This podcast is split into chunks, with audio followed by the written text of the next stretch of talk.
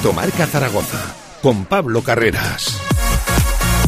Y con este viernes 2 de diciembre de previa para el Real Zaragoza, para Casa de Mon masculino y también para Casa de Mon femenino. En el caso de estas últimas, incluso viernes también postpartido. Ayer victoria 65 a 61 y ahora sí, líderes en solitario de la Liga Endesa Femenina. ¿Qué tal? Buenas tardes, ¿cómo están? 10 minutos por encima de la una del mediodía. Enseguida lo dicho, previa del Real Zaragoza con palabras recientes de Fran Escriba. Hoy ha estado bien el técnico valenciano, ha hablado mucho sobre todo del uno por uno, de los nombres. Eh, ha hablado de las situaciones de Alejandro Francés, de la quinta amarilla, de Jaume Grau, de esa quinta amarilla que todavía no ha recibido en esta semana de tres partidos, de cómo se va a gestionar esa situación. Ha hablado de Petrovic, de Manu Molina y en la previa de ese Real Zaragoza Ibiza, ya saben, partido mañana 4 y cuarto de la tarde en la Romareda recibe el Real Zaragoza al colista. No ha querido profundizar en la situación del colista, no ve mañana Fran Escriba que el Real Zaragoza se frente al último clasificado. Ha dicho que no es una final, pero evidentemente urge cuanto antes encontrar las victorias. Los resultados. Enseguida previa también de Casa de Mon masculino. Mañana desde las 9 menos cuarto de la noche en el Martín Carpena, Unicaja Málaga Casa de Zaragoza se plantan los de Porfirio Fisac contra seguramente el equipo del baloncesto español más en forma ahora mismo. Lleva más de un mes Unicaja el equipo de Ivonne Navarro sin conocer la derrota. Enseguida toda la previa del fin de semana deportivo en Aragón. Abriremos la agenda, miraremos todas las citas de sábado y de domingo y con un tema. Hace apenas eh, unos minutos, una hora concluido, una rueda de prensa conjunta en la Almozara entre Club Deportivo Ebro, Club Deportivo eh, Sociedad Deportiva Tarazona y Club Deportivo Brea esos tres equipos, los tres de la provincia de Zaragoza, los tres militan en la segunda federación y ambos, o sea, los tres, han protestado de manera conjunta eh, contra la DPZ y contra esas ayudas que les han excluido. No han recibido ayudas de la Diputación Provincial de Zaragoza, han quedado exentos de, esas ayudas y los tres han protestado diciendo que es un dinero que ya tenían proyectado, que ya tenían presupuestado y que evidentemente eh, esto supone eh, un agravio comparativo y, y un daño perjudicial tremendo a las arcas, según dicen ellos, de sus propios clubes. enseguida estamos tratando ese tema, eh, además con la lectura de un manifiesto por parte de los, de los tres equipos. Eh, en fin, cuidado con, esa situación. 12 ¿eh? minutos por encima de la una del mediodía. También cerraremos con nuestra agenda de ocio y cultura de cara al fin de semana, viernes 2 de diciembre, directo Marca Zaragoza. Hasta las 3, arrancamos. Entendemos la conducción de otra manera. Por eso te invitamos a visitar nuestras nuevas instalaciones. Entra en un espacio único donde descubrir en primera persona el espíritu Cupra y conoce toda nuestra gama para que disfrutes de tu viaje de una manera diferente. Te esperamos en Cupra Aragón Car, Avenida Alcalde Caballero 58, Polígono de Cogullada, Zaragoza. Si quieres sacarte cualquier permiso de conducción, Grupauto. Formando conductores desde hace cuatro décadas. Centros de formación vial Grupauto. 12 autoescuelas con los medios más modernos y una inigualable flota de vehículos. Infórmate en grupauto.com. Grupauto, patrocinador oficial del Real Zaragoza. Somos hijos de las piedras, de la tierra y del viento. Somos arte. Somos vino. Somos Cariñena. Colección premio en el vino de las piedras. Denominación de origen Cariñena. Aragón Alimentos Nobles. Gobierno de Aragón. Esta Navidad, sus regalos de empresa con Comercial Portazgo 96. Desde el más pequeño detalle hasta la cesta más cuidada, seleccionamos los mejores artículos para su regalo de Navidad. Especialistas en aguinaldos para trabajadores con productos de la tierra. Encuéntranos en portazgo96.com. Portazgo 96, tu mejor cesta de Navidad.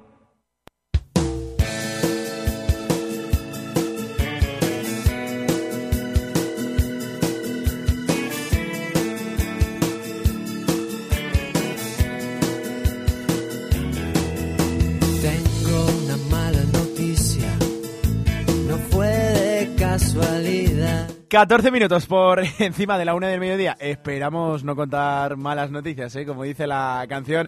Esto es Directo Marca Zaragoza con Víctor Sánchez al otro lado de la técnica y con esta dudosa selección musical. Eh, previa, previa del Real Zaragoza. Mañana juega el equipo de Fran Escriba desde las 4 y cuarto de la tarde, recibiendo casi por eh, segunda vez en dos semanas y sin el casi al colista de la categoría. Si hace poco estábamos hablando de que recibíamos a un Málaga en horas bajas, un Málaga que era prácticamente una final para los de Pepe Mel, pues eh, recibimos ahora un Ibiza, que no sé yo si es una final o no, entiendo que sí por la situación clasificatoria, pero ha cambiado bastante el panorama del partido por eso de eh, tener nuevo entrenador. Mañana se estrena el nuevo técnico del Ibiza en la Romareda y ya saben, lo íbamos hablando durante toda la semana. Es un viejo conocido del Real Zaragoza, un técnico, pues no me voy a esconder, de infausto recuerdo para el zaragocismo, con Lucas Alcaraz.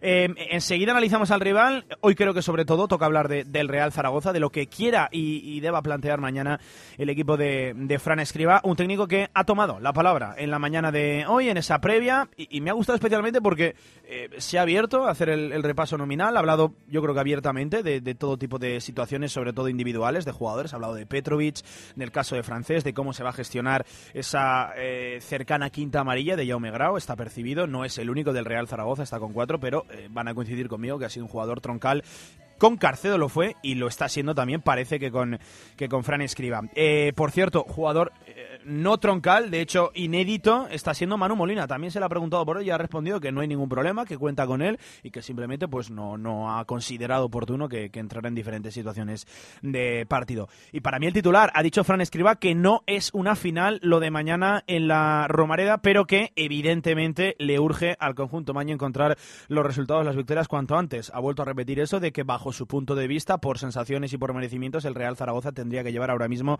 eh, cuatro puntos más de los que lleva la tabla, es decir, haber conseguido 6 de 6 en esos dos primeros partidos del técnico valenciano al frente del Real Zaragoza en la competición doméstica, pero que ya saben, lejos de ese 6 de 6 ha sido un 2 de 6, ha dejado escapar cuatro puntos, dos empates de manera consecutiva el Real Zaragoza y por cierto, mucho, mucho tiempo ya sin conocer la victoria. Enseguida tiempo de previa, enseguida analizamos también al rival Javi Lainez, ¿qué tal? Buenas tardes, ¿cómo estás? ¿Qué tal Pablo? Muy buenas. Pues eh, día de previa, viernes de, de previa y es cierto, vamos a tener que hablar del rival, del colista de la categoría, por porque lo es y no llega ni mucho menos en un buen momento, pero hoy yo creo que sobre todo hay que hablar del Real Zaragoza, Javi, de las opciones que, que tenga y deba plantear mañana el equipo en la, en la Romareda. Sí, bueno, eh, a ver qué, de, qué es lo que saca eh, Fran Escribá eh, en el día de mañana, pero, pero bueno, estamos ante otra semana de esas que decimos de, mucho, de mucha carga de partidos, a ver cómo se gestiona.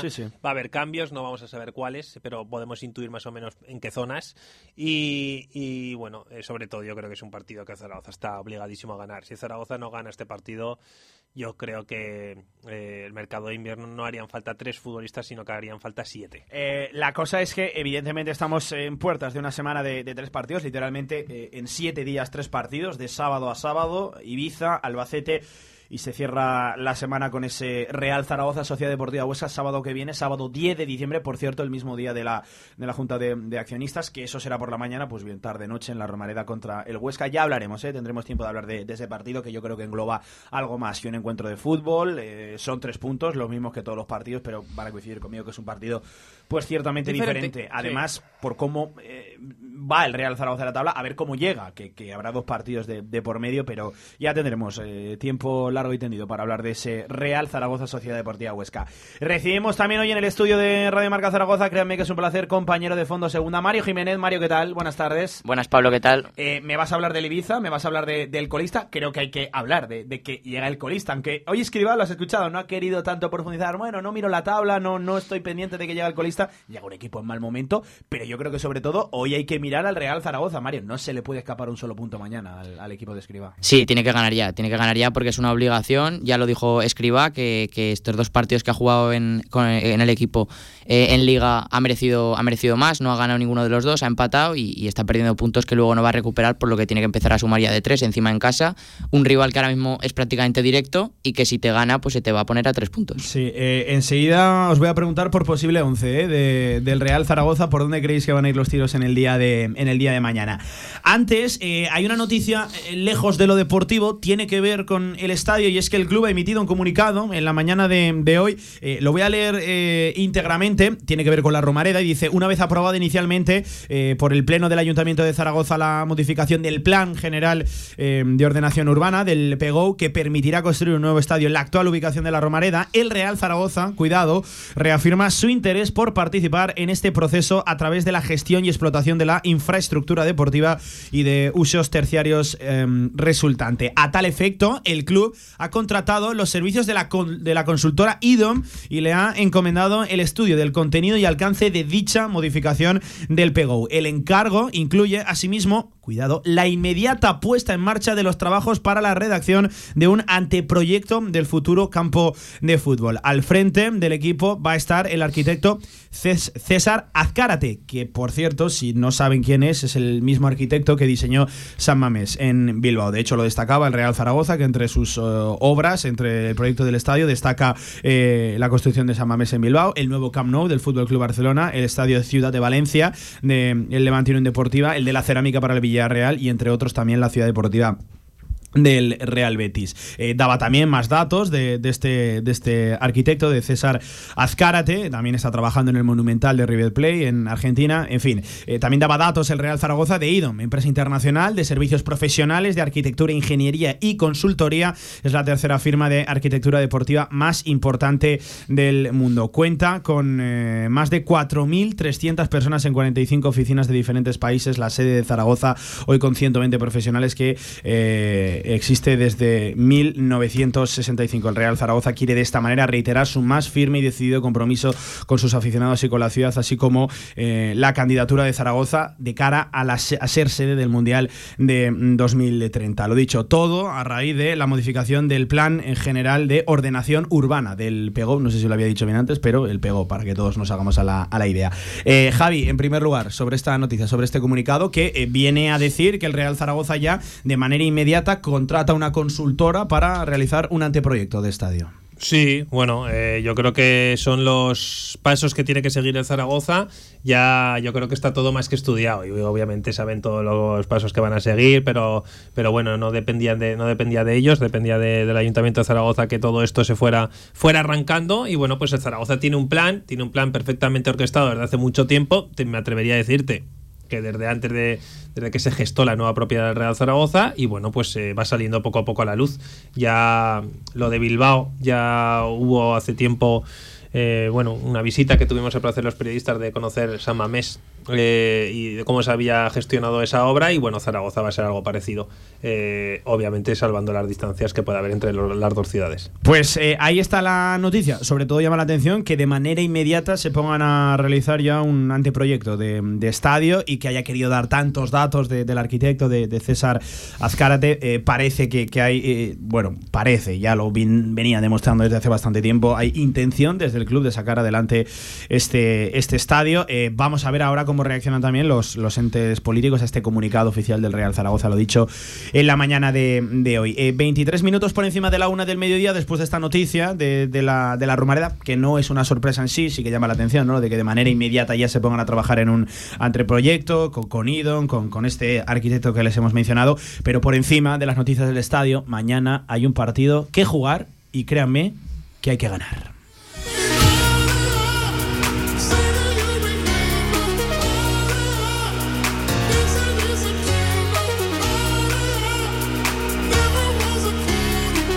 24 minutos por encima de la una del mediodía. Enseguida escuchamos a Fran Escriba, pero eh, ya lo mencionaba Mario, Javi, no, sé, no le cabe al Real Zaragoza otro resultado mañana que no sea una, una victoria. Todo lo contrario sería complicarse la vida de una forma bueno, a ver, tremenda. Más que complicarse la vida sería, yo creo que ya... Eh, yo creo que contrastar que el equipo no está capacitado para ganar a prácticamente nadie, eh, ni siquiera a los colistas. Vino el Málaga, se le puso el partido más que favorable al Zaragoza y fue incapaz de superar al Málaga. No solo fue incapaz de superarlo, sino que casi pierde. Es verdad que mereció ganar el partido, pero bueno, los merecimientos los dejamos a un lado y si no, que nos lo digan estos días de Mundial, por ejemplo. Eh, Fran escriba esta mañana, escucha Javi, sobre el partido, sobre el colista, sobre eso de recibir al último clasificado. El técnico esta mañana en la previa. Y, se está viendo todas las semanas, eh, no solo con nosotros, sino con todos los partidos. Entonces, eh, en absoluto miramos la clasificación. Es un equipo que ha cambiado entrenador, nos deja sin cierta información porque nunca sabes si va a variar mucho o va a dar continuidad a ciertas cosas y eso es verdad que, que nos dificulta algo lo que es el planteamiento del partido y hemos, lógicamente, es de esas semanas en las que te centras más en lo que eres tú o en lo que quieres ser que no en el rival porque no sabes exactamente qué puede pasar, ¿no? Pero el que sea o que venga en este momento último uno ve la plantilla que tiene y tiene jugadores con un recorrido muy importante y creo que sería un error mirar la clasificación a la hora de afrontar el partido. Decía Fran Escriba que es cierto que le cambia un poquito el panorama Mario de- del partido al Real Zaragoza, por eso de recibir un entrenador nuevo, no, no saber muy bien ¿no? cómo va a saltar el rival, ideas nuevas, entiendo que jugadores que se enchufarán a la dinámica de, de, Ibiza, pero también voy a estar de acuerdo con Escriba que, que mañana es un día para mirar al, al- al Real Zaragoza, ya, ya vale, de, de ay, el- hace poco recibíamos al Málaga, que es cierto que era un colista engañoso por, por la plantilla que, tiene, y que ya vale, que, que hay que mirar al Real Zaragoza y hay que dar un paso adelante y confirmar, porque estás de acuerdo conmigo, entiendo Mario, las buenas sensaciones en resultados. Sí, sí, totalmente, totalmente. Al final eh, las sensaciones están siendo buenas, pero hay que transformarlo en puntos porque si no, no te vale de nada. Y ya, si no me equivoco, es el tercer colista, ¿no? Al que, contra el que juega el Zaragoza esta temporada, después de Málaga y Mirandés. No ganó a ninguno, encima no gana contra- ninguno, claro, es que los precedentes no, no Exacto. son... Ojo, ya no solo esta temporada, me da la sensación, Sí. Javi, Mario, que hace ya varios años que el Real Zaragoza... Recurrente, sí. eh, viene siendo el equipo aspirina, le- les da vida a esos equipos Bueno, que es parecen que prácticamente defenestrados. equipo aspirina hasta para el diocesano. O sea, con eso te digo todo. Un equipo que no ganaba a nadie y que llega al Zaragoza y le gana. O sea, eh, estamos hablando ya de una cosa que, que clama al cielo lo del Zaragoza. Eh, hay que dejarse ya de medias tintas, hay que empezar a exigir. Ya Escriba ya lleva un tiempo, ya Cárcedo ya es pasado. Eh, no se puede siempre estar planteándonos el tema de que jugamos muy bien pero no ganamos, entonces ya, mira, llega el Ibiza, que es un equipo muerto, que acaba de coger a Lucas Alcaraz, que yo creo que ya lo va a rematar, y entonces lo que tenemos que hacer es ganar el partido y además ganar bien. Eh, Mario, sobre el Ibiza rematado por, por según la Inés Lucas Alcaraz. Sí, a ver, a mí es un entrenador que, que no me convence absolutamente nada. O sea, lleva. a nadie. lleva Yo creo que estamos eh, Bueno, ciertamente que sí. contaminados por... Sí, esta- Salvo parece que sí. eh, estamos ciertamente contaminados por el regusto que dejó aquí Lucas No, no, no, no, no, no, no, no, ¿No? no, no, no, no. Yo antes de que viniera aquí pensaba exactamente lo mismo. Yo y de hecho cuando no vino voy a aquí- hacer de abogado del diablo porque yo siempre lo digo, técnico de Infausto recuerdo, yo sobre todo recuerdo planteamientos de, de Alcaraz que, que eran absolutamente ilógicos, Hombre, imposibles de de entender. locos. sí, sí, sí, Pero es que mira, Lucas Alcaraz y Lotina son dos técnicos muy parecidos que seguirán entrenando hasta que ellos quieran. Pero yo voy a diferir del caso de Alcaraz porque Alcaraz es cierto que a lo largo de su dilatada trayectoria en algún que otro equipo ha conseguido resultados. Por ejemplo, en una situación similar al Albacete la temporada de la pandemia, eh, Mario lo, lo- salvó. lo salvó con un milagro a final de temporada. Yo recuerdo un penalti contra un Cádiz ya extendido. Bueno, una Ta- situación... También se le juntaron los astros, Sí, porque justo sí, sí, el Cádiz. pero es- lo salvó, Lo salvó, lo salvó, es verdad. Es verdad y, y hay que reconocerlo, aunque luego es verdad también que la siguiente temporada em- comenzó y, no, no, y, y y duró, pocas jornadas. Duró, duró, sí, sí, duró me parece que 10 jornadas. Sí, está como- muy bien. Salvar un equipo, pero luego prácticamente descenderlo. Sí, sí, sí. sea- Eh, que insisto, no voy a hacer yo de abogado y diablo, pero, pero es un técnico que, Oye, bueno, que en de este tipo de circunstancias en algún que otro equipo ha, con- ha encontrado resultados. De Ni mucho formas, menos aquí en no es Zaragoza. problema nuestro. Y creo que, mira, ha dicho una cosa Escriba que tiene toda razón. Eh, eh, para el Zaragoza el problema es que no sabe muy bien qué es lo que va a hacer. O sea, está completamente perdido Claro, claro. para plantear el partido. Con lo cual, se tiene que preocupar únicamente el Zaragoza de ser el, el mejor, la dar la mejor versión, porque el Zaragoza, por jugadores, es bastante mejor que el Ibiza. Sí, sí, sí. sí. Entonces es bastante mejor y hay que demostrarlo en el terreno de juego como es mejor que tantos otros equipos y no lo ha demostrado. Por incidir ahí un poquito en este. eh, vamos a ver qué Ibiza se planta en la, en la Romareda. Por incidir un poco en este golista, eh, ¿tú qué destacarías? ¿Puntos fuertes, debilidades, fortalezas? A ver, es un equipo que además de que no hace goles, porque el Zaragoza ya sabemos que, que no los hace, pero por lo menos el Zaragoza defiende mejor. Es verdad que, que le están haciendo goles con facilidad, pero es que al Ibiza es una barbaridad eh, lo mal que defiende. Sea, es un equipo que defiende muy mal, que tiene muchísimos problemas, que, que- que es verdad aún así que Fuzato, el portero, les ha salvado muchas veces. ¿Me, me hablan bien de ese chico? Sí, Eh, es un buen portero. No lo tengo muy visto, ¿eh? No lo tengo muy visto. Esta, esta hace una buena temporada y de hecho... Brasileño, ¿no? He mirado esta mañana. Sí, si no recuerdo mal, sí. Y además es, si no diría... O sea, si no- Estaba entre Alison y él para ir a... Ya solo falta que le hubieran quitado a, a Fuzato, que, Sí, que es lo poco salvable de la temporada del Ibiza. Y, y arriba, pues tiene jugadores que, aunque no están pasando su mejor momento y aunque el Ibiza no está bien, te pueden, te pueden fastidiar la tarde. Al final, tiene a jugadores como Cristian Herrera, tiene a Nolito, tiene a, a Suleiman Camará, que es un extremo que viene de, de- del Girona de tercera, de tercera ref, del Girona B, y, y que está dejando muy buenas sensaciones. Eh, tiene futbolistas que, que bueno, que, que no, que no están, que no son ni mucho menos de, de lo peor de la categoría y que yo creo que el, equipo el equipo está pasando un problema de, de que está desesperado. O sea, no le sale nada, estaba bloqueado, ya va a ser el Es que, cuarto. Mario, el otro día hubo hasta, vamos a decirlo así abiertamente, autoexpulsiones de futbolistas Oye, del Ibiza. ¿cuántas Era- fueron? era- ¿Dos o tres? Eh, Fueron dos y uno cumple ciclo. Exacto. Eh, Ah, vale, o sea, o sea, son tres. bajas. Sí, eh, bajas además, Paperio, que es un chico que tiene recorrido dentro de- del fútbol, es Joder, experimentado. Y, y bueno, eh, viendo la acción esta mañana es que se autoexpulsa de manera muy clara y evidente. No, o sea, no, no. o sea, deja lugar a las dudas. El otro día, ayer ya escuchando a Jimmy y ahora escuchando a Mario, eh, me viene a la cabeza de que tiene un el Ibiza tiene un- una pinta de primera federación tremenda. Ya solo por los nombres parece un equipo de primera federación. Hmm. Pero nos conviene, desde luego, no menospreciar a ningún equipo. No, no, no, no, no. Básicamente porque el Zaragoza contra este, estos equipos juega fatal. Juega fatal y nunca le salen las cosas. Y, luego, aparte. que esto es segunda división. Bueno, esto es segunda Que es división. que y aquí cualquiera- cualquiera, gana Claro. cualquiera. Y, y bueno, ha nombrado, por ejemplo, a Nolito. Nolito es verdad que está fatal. O sea, no es el Nolito que conocíamos, pero es un, es, es un chaval. Bueno, chaval, ya tiene una edad. Que como pille el balón al borde del área, Exactamente. no, 36 yo, años, yo ¿eh? no le dejaría tirar a hacer una de las suyas. O sea, que ha marcado unos cuantos goles así. Si juega, ¿eh? que esa es otra. Y luego, pues arriba, eh, Herrera. Herrera lleva, vamos, seis o siete años en equipos de, de segunda división. No sé cuántos años llevará, pero eh, siempre está ahí. Y luego, bueno, pues al final. Y es un buen futbolista, es un buen futbolista. No es Cristian malo, no es malo, desde luego. Y, a ver, nadie es malo en segunda división.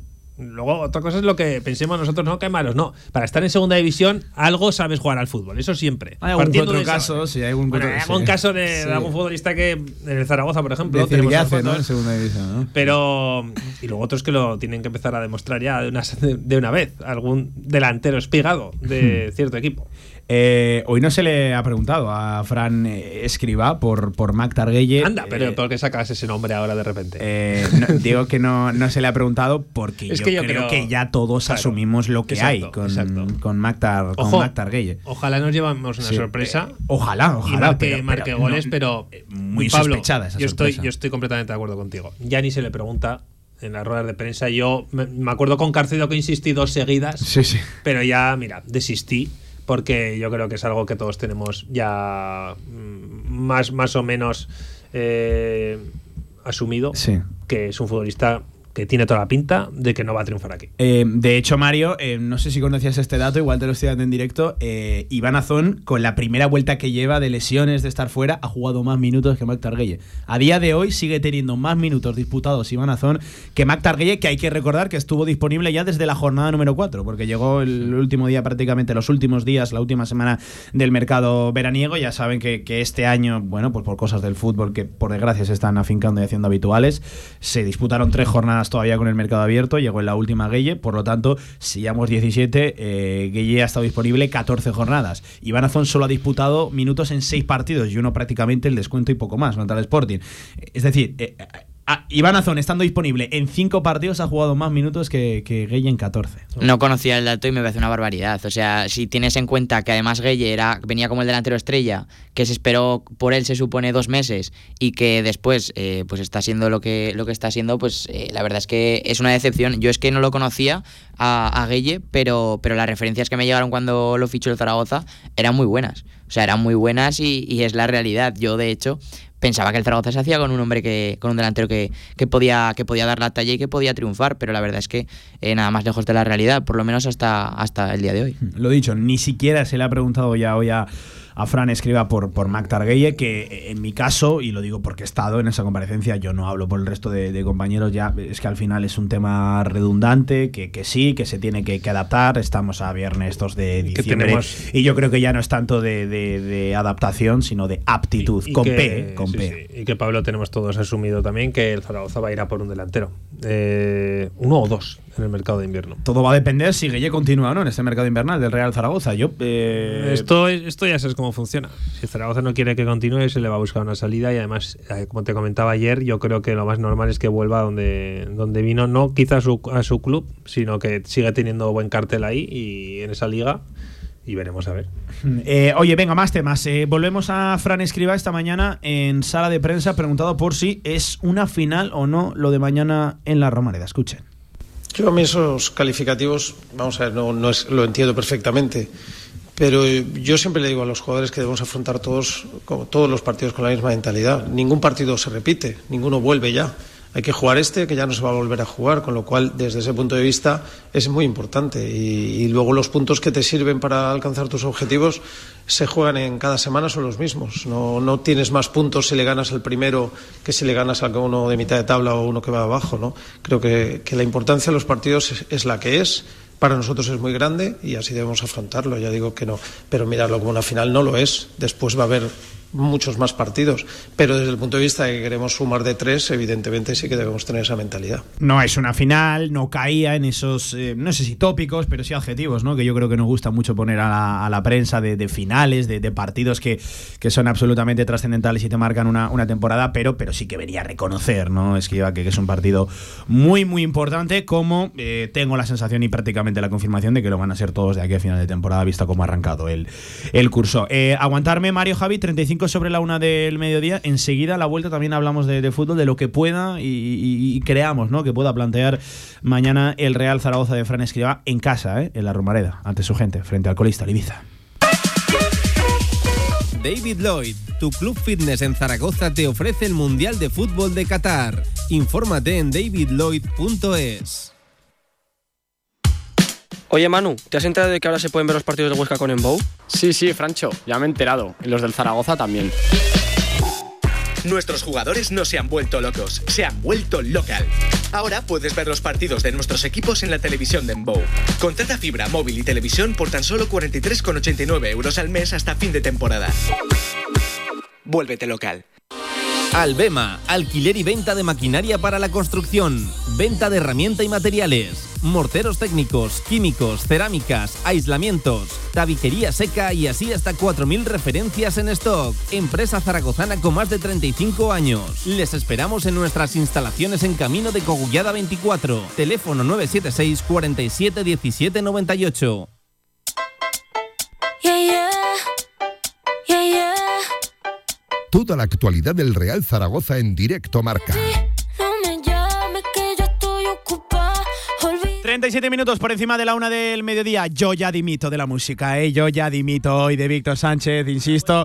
6, 7, 9, 81, 24, 57, las facturas ahí. Yo dimito de ya de la selección musical de este programa, Javi. No, no sé cómo lo ves. Empezó bien, pero ha ido. Ha ido clarísimamente como, como gay, ¿no? Bueno, vamos a, darle, vamos a darle un voto de confianza. Venga, eh, tienes tres minutos para solucionarlo, Víctor. Eh, oye, venga, seguimos. Por cierto, una jornada 18 que no es que arranque hoy, es cierto que hay un buen partido, un Granada eh, a la vez, pero que ya empezó el miércoles por ese partido adelantado, ese Tenerife 0, Real Oviedo 1. Hay buenos partidos, insisto, jornada Mario 18. Es que en dos semanas se acaba la primera vuelta. Sí, sí, totalmente. Al final eh, no nos hemos dado cuenta, pero, pero la primera vuelta ya prácticamente ha pasado y el Zaragoza está, está abajo. O sea, tiene que, tiene que cambiar absolutamente ya. Y, y, mucho, y mucho porque el equipo tiene que empezar a ganar como estamos diciendo y con Escriba yo creo que las sensaciones están siendo mejor de lo que venía siendo el Zaragoza. Sí. Eh, por ejemplo, contra el Málaga, ante un equipo que es verdad que, que, bueno, el partido se puso de cara, pero aún así, el Málaga en bloque medio, bloque bajo, el Zaragoza encontró mucho mejor los espacios que otros días. Con un eh, futbolista menos, también el Málaga, sí. que creo que hay que ponderarlo, sí. Sí, pero aún así, eh, yo creo que mañana probablemente contra el Ibiza veremos un equipo, el Ibiza, eh, que defenderá probablemente en bloque bajo. Ya conocemos a, a Lucas Alcaraz, aunque sí. sea su primer partido con el Ibiza. Uf, y probablemente veamos mañana cinco defensas. Nos comemos un 5-4-1 de categoría de, de, del, equipo, del equipo Ibicenco.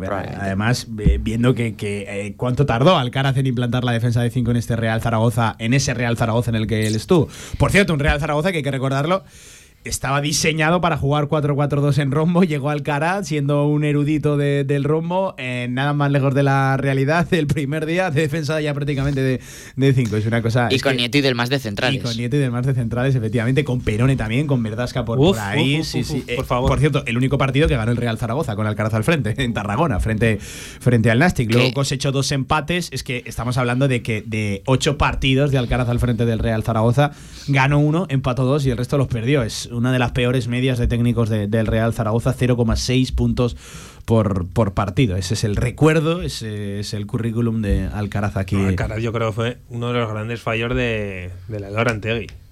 Traer a Lucas Alcaraz. Sobre o sea, todo pasar de un perfil como Iñáquez, ¿no? Exacto. No sé, o sea, es que es totalmente lo contrario. Me acuerdo que, que, dije, no puede ser que, que, que venga ahora este entrenador. Es que era pereza. Es Sí, lo sí. Oye, que eh, por, por mencionarlo solo, a- algo parecido ha hecho el Ibiza, que empezó la temporada con Javi Baraja, Bueno, de hermano de, Rubén también. Baraja. Luego firma Anquela. luego Anquela, que es el tío que, que yo creo que, que más partidos ha entrenado en esta categoría. Y como candidatos ahora tenía a Paco Geme, tenía a Juan Ignacio Martínez. Que no y se a- parecen en nada. Y a Lucas Alcara, que no se parecen en nada, sobre todo eh, eh, lo- los dos veteranos a Paco Geme. De una cosa. Anquela en fin. otro, de verdad. Yo, o sea, yo respeto muchísimo a todos los equipos y a, to- y a- y a los presidentes y a los directores deportivos y a todo el mundo. Pero de verdad no hay otras opciones. O sea, me quiere es que- Podríamos entrar en un debate, Javi, muy profundo, el de la rueda de los entrenadores. Sí, es que parece como que no se puede salir de, de los que hay. O sea, ah, eh, existen estos desde hace 15 años. No te salgas, no te salgas porque como te salgas... En ese aspecto, el que ha hecho algo totalmente diferente a lo esperado ha sido el Lugo, que ha contratado al, al- al técnico del Pues Arenteiro de, de no, me segunda parece red. fenomenal porque es un, porque es un, un técnico de la, de la zona, entiendo, eh, Sí, que sí, lo sí, conocen perfectamente. De, de por ahí y apuestan por gente de, de- la casa. Es como si ahora Zaragoza, imagínate que, no lo sé, se me, se me ocurre, eh, que, claro, Raúl Jardiel no, porque iba a poner Emilio Larraz, eh, que lo hace fenomenal con él, eh, no vale porque es un filial, pero bueno, apostar por gente de, la casa. Raúl Jardiel, que ahora es verdad que lo acaban de destituir del Ebro, pero imagínate que el Ebro lo llevará tres años haciéndolo fenomenal. Pues el Zaragoza apuesta por un tipo de la casa. Pues me O- o parece Víctor- fenomenal. Víctor Bravo. Víctor Bravo, que lo está haciendo muy bien en el Teruel. Mira, ese es un buen ejemplo. De ese estilo, de ese Sí, estilo, ese- es lo que hace Lugo. Claro, sí. es otro Sí, sí, perfil sí. el Lugo que el Zaragoza. Entiendo que la exigencia Va- es vamos mucho a ver menor. cómo le sale al Lugo también. Claro. Es cierto que la apuesta, otra cosa no, pero valiente es un La rato. a ver cómo le sale menor. luego. Pero a lo que voy, para apostar por gente, como con todos los respetos del mundo, ojo, eh, Anquela, Lucas Alcaraz y todos estos, pues para apostar por ese perfil de entrenador, antes apuesto por un perfil así. Y si me la por- juego antes con gente joven. Y si por lo menos apuestas, pues dale un poco de tiempo al hombre, porque a los cuatro partidos Claro. echarlo. Luego esa es otra, luego lo de Anquela, o sea, lo, lo traes y lo echas a los dos días. O sea, pues por lo menos da el tiempo para que pueda construir algo. A mí que me sorprende que Jim no haya pillado un banquillo todavía. El Jim no va a pillar el Ibiza. Mm, No, no, no, no, no digo el Ibiza, digo en general, porque oportunidades sabemos que ha tenido. Por ¿eh? supuesto. Jim ha tenido es que- oportunidades de sentarse Jim, en banquillos. Después ¿eh? de lo que le ha costado entrar en la rueda con fuerza, Sí. no creo que vaya a coger un, un Bueno, él lo dijo, eh, él lo dijo eh, que una vez sales del Real Zaragoza no puedes decir que sí a cualquier cosa. Claro, Eh, claro, claro, y me parece voy. inteligente, pero insisto, me sorprende que Jim todavía no, no haya estado. Espérate. No, ha estado- no haya estado muy, muy cerca de un banquillo, porque es cierto, ha estado cerca de algunos, pero no en ese punto en el que era la, la única y primera, y primera opción. Me, me Mm. sorprende, sobre todo por- porque yo creo que es un técnico que para levantar situaciones Mm. eh, complicadas lo demostró, sin ir más lejos, aquí en Zaragoza. Un No, técnico, en un técnico, división. eh, eh, diría que el idóneo. En primera división también se han hecho muchas locuras. ¿eh? Sí, el Elche, sí. por ejemplo, no sabe ni por dónde le da la No, sí, sí, sí, sí. sí. lo que hizo. oye, 42 minutos por encima de la una del mediodía. Volviendo al nuestro, a Fran Escriba, es cierto que las sensaciones son buenas, que el juego ha mejorado. Eh, le preguntaban no tanto por cambios, sino por si cree que ya hay una idea afianzada de juego, de modelo, de esquema en este Real Zaragoza. Escuche lo que comentaba el técnico. Bueno, lo que, eh, con independencia de que no de pistas, como es lógico, pero sí que es cierto que, bueno, si uno ve eh, los dos partidos de liga que hemos disputado, pues hay una base de equipo, ¿no? Eso es evidente. Pero también es verdad que entramos, primero pensamos nosotros en el partido de mañana, eso es evidente, es lo único que nos preocupa, pero luego entramos en, tres partidos en siete días y eso va a dar oportunidades a que, ya no digo para que sea para, ni para mañana, ni para el martes, ni para el siguiente sábado, pero sí que es cierto que va a abrir el abanico porque no vamos a jugar con los mismos 11 los tres partidos, eh, con lo cual eso nos va a permitir en función de del tipo de partido que queremos o que creemos que nos interesa, pues jugar con pues tanto con el dibujo como con el con el tipo de jugadores que vamos a, utilizar, pero lo que sí que es cierto es que nosotros tenemos una base sobre la que nos movemos. Y voy a estar de acuerdo, tiene una base ya, un, modelo sobre el que eh, trabajar y a partir de ahora, porque hay que exigírselo al equipo, crecer, seguir creciendo, Mario. Mm, mm, es cierto, son dos partidos, más el de Copa que yo lo, sacaría de- de- del tiesto de este, este saco, pero 4-4-2, muy reconocible, un, un equipo que eh, es cierto que contra el Málaga intentó más, más eh, crear en, en posicional, evidentemente porque el Málaga estaba con un futbolista menos, Eh, creo que buscó otro tipo de, de cosas en el plantío el, el otro día, pero, pero la base está, está ahí, me parece una buena base a la que agarrarse, Mario. Sí, sí, a mí también. Además, es que creo que está haciendo, está haciendo un Zaragoza mucho más vertical. Y que... ha puesto cordura, Mari, al final. Sí. Ha puesto lógica. Ya no hay eh, el pivote que se incrusta entre centrales. No hay el típico centrocampista, medio centro posicional que lateraliza su posición.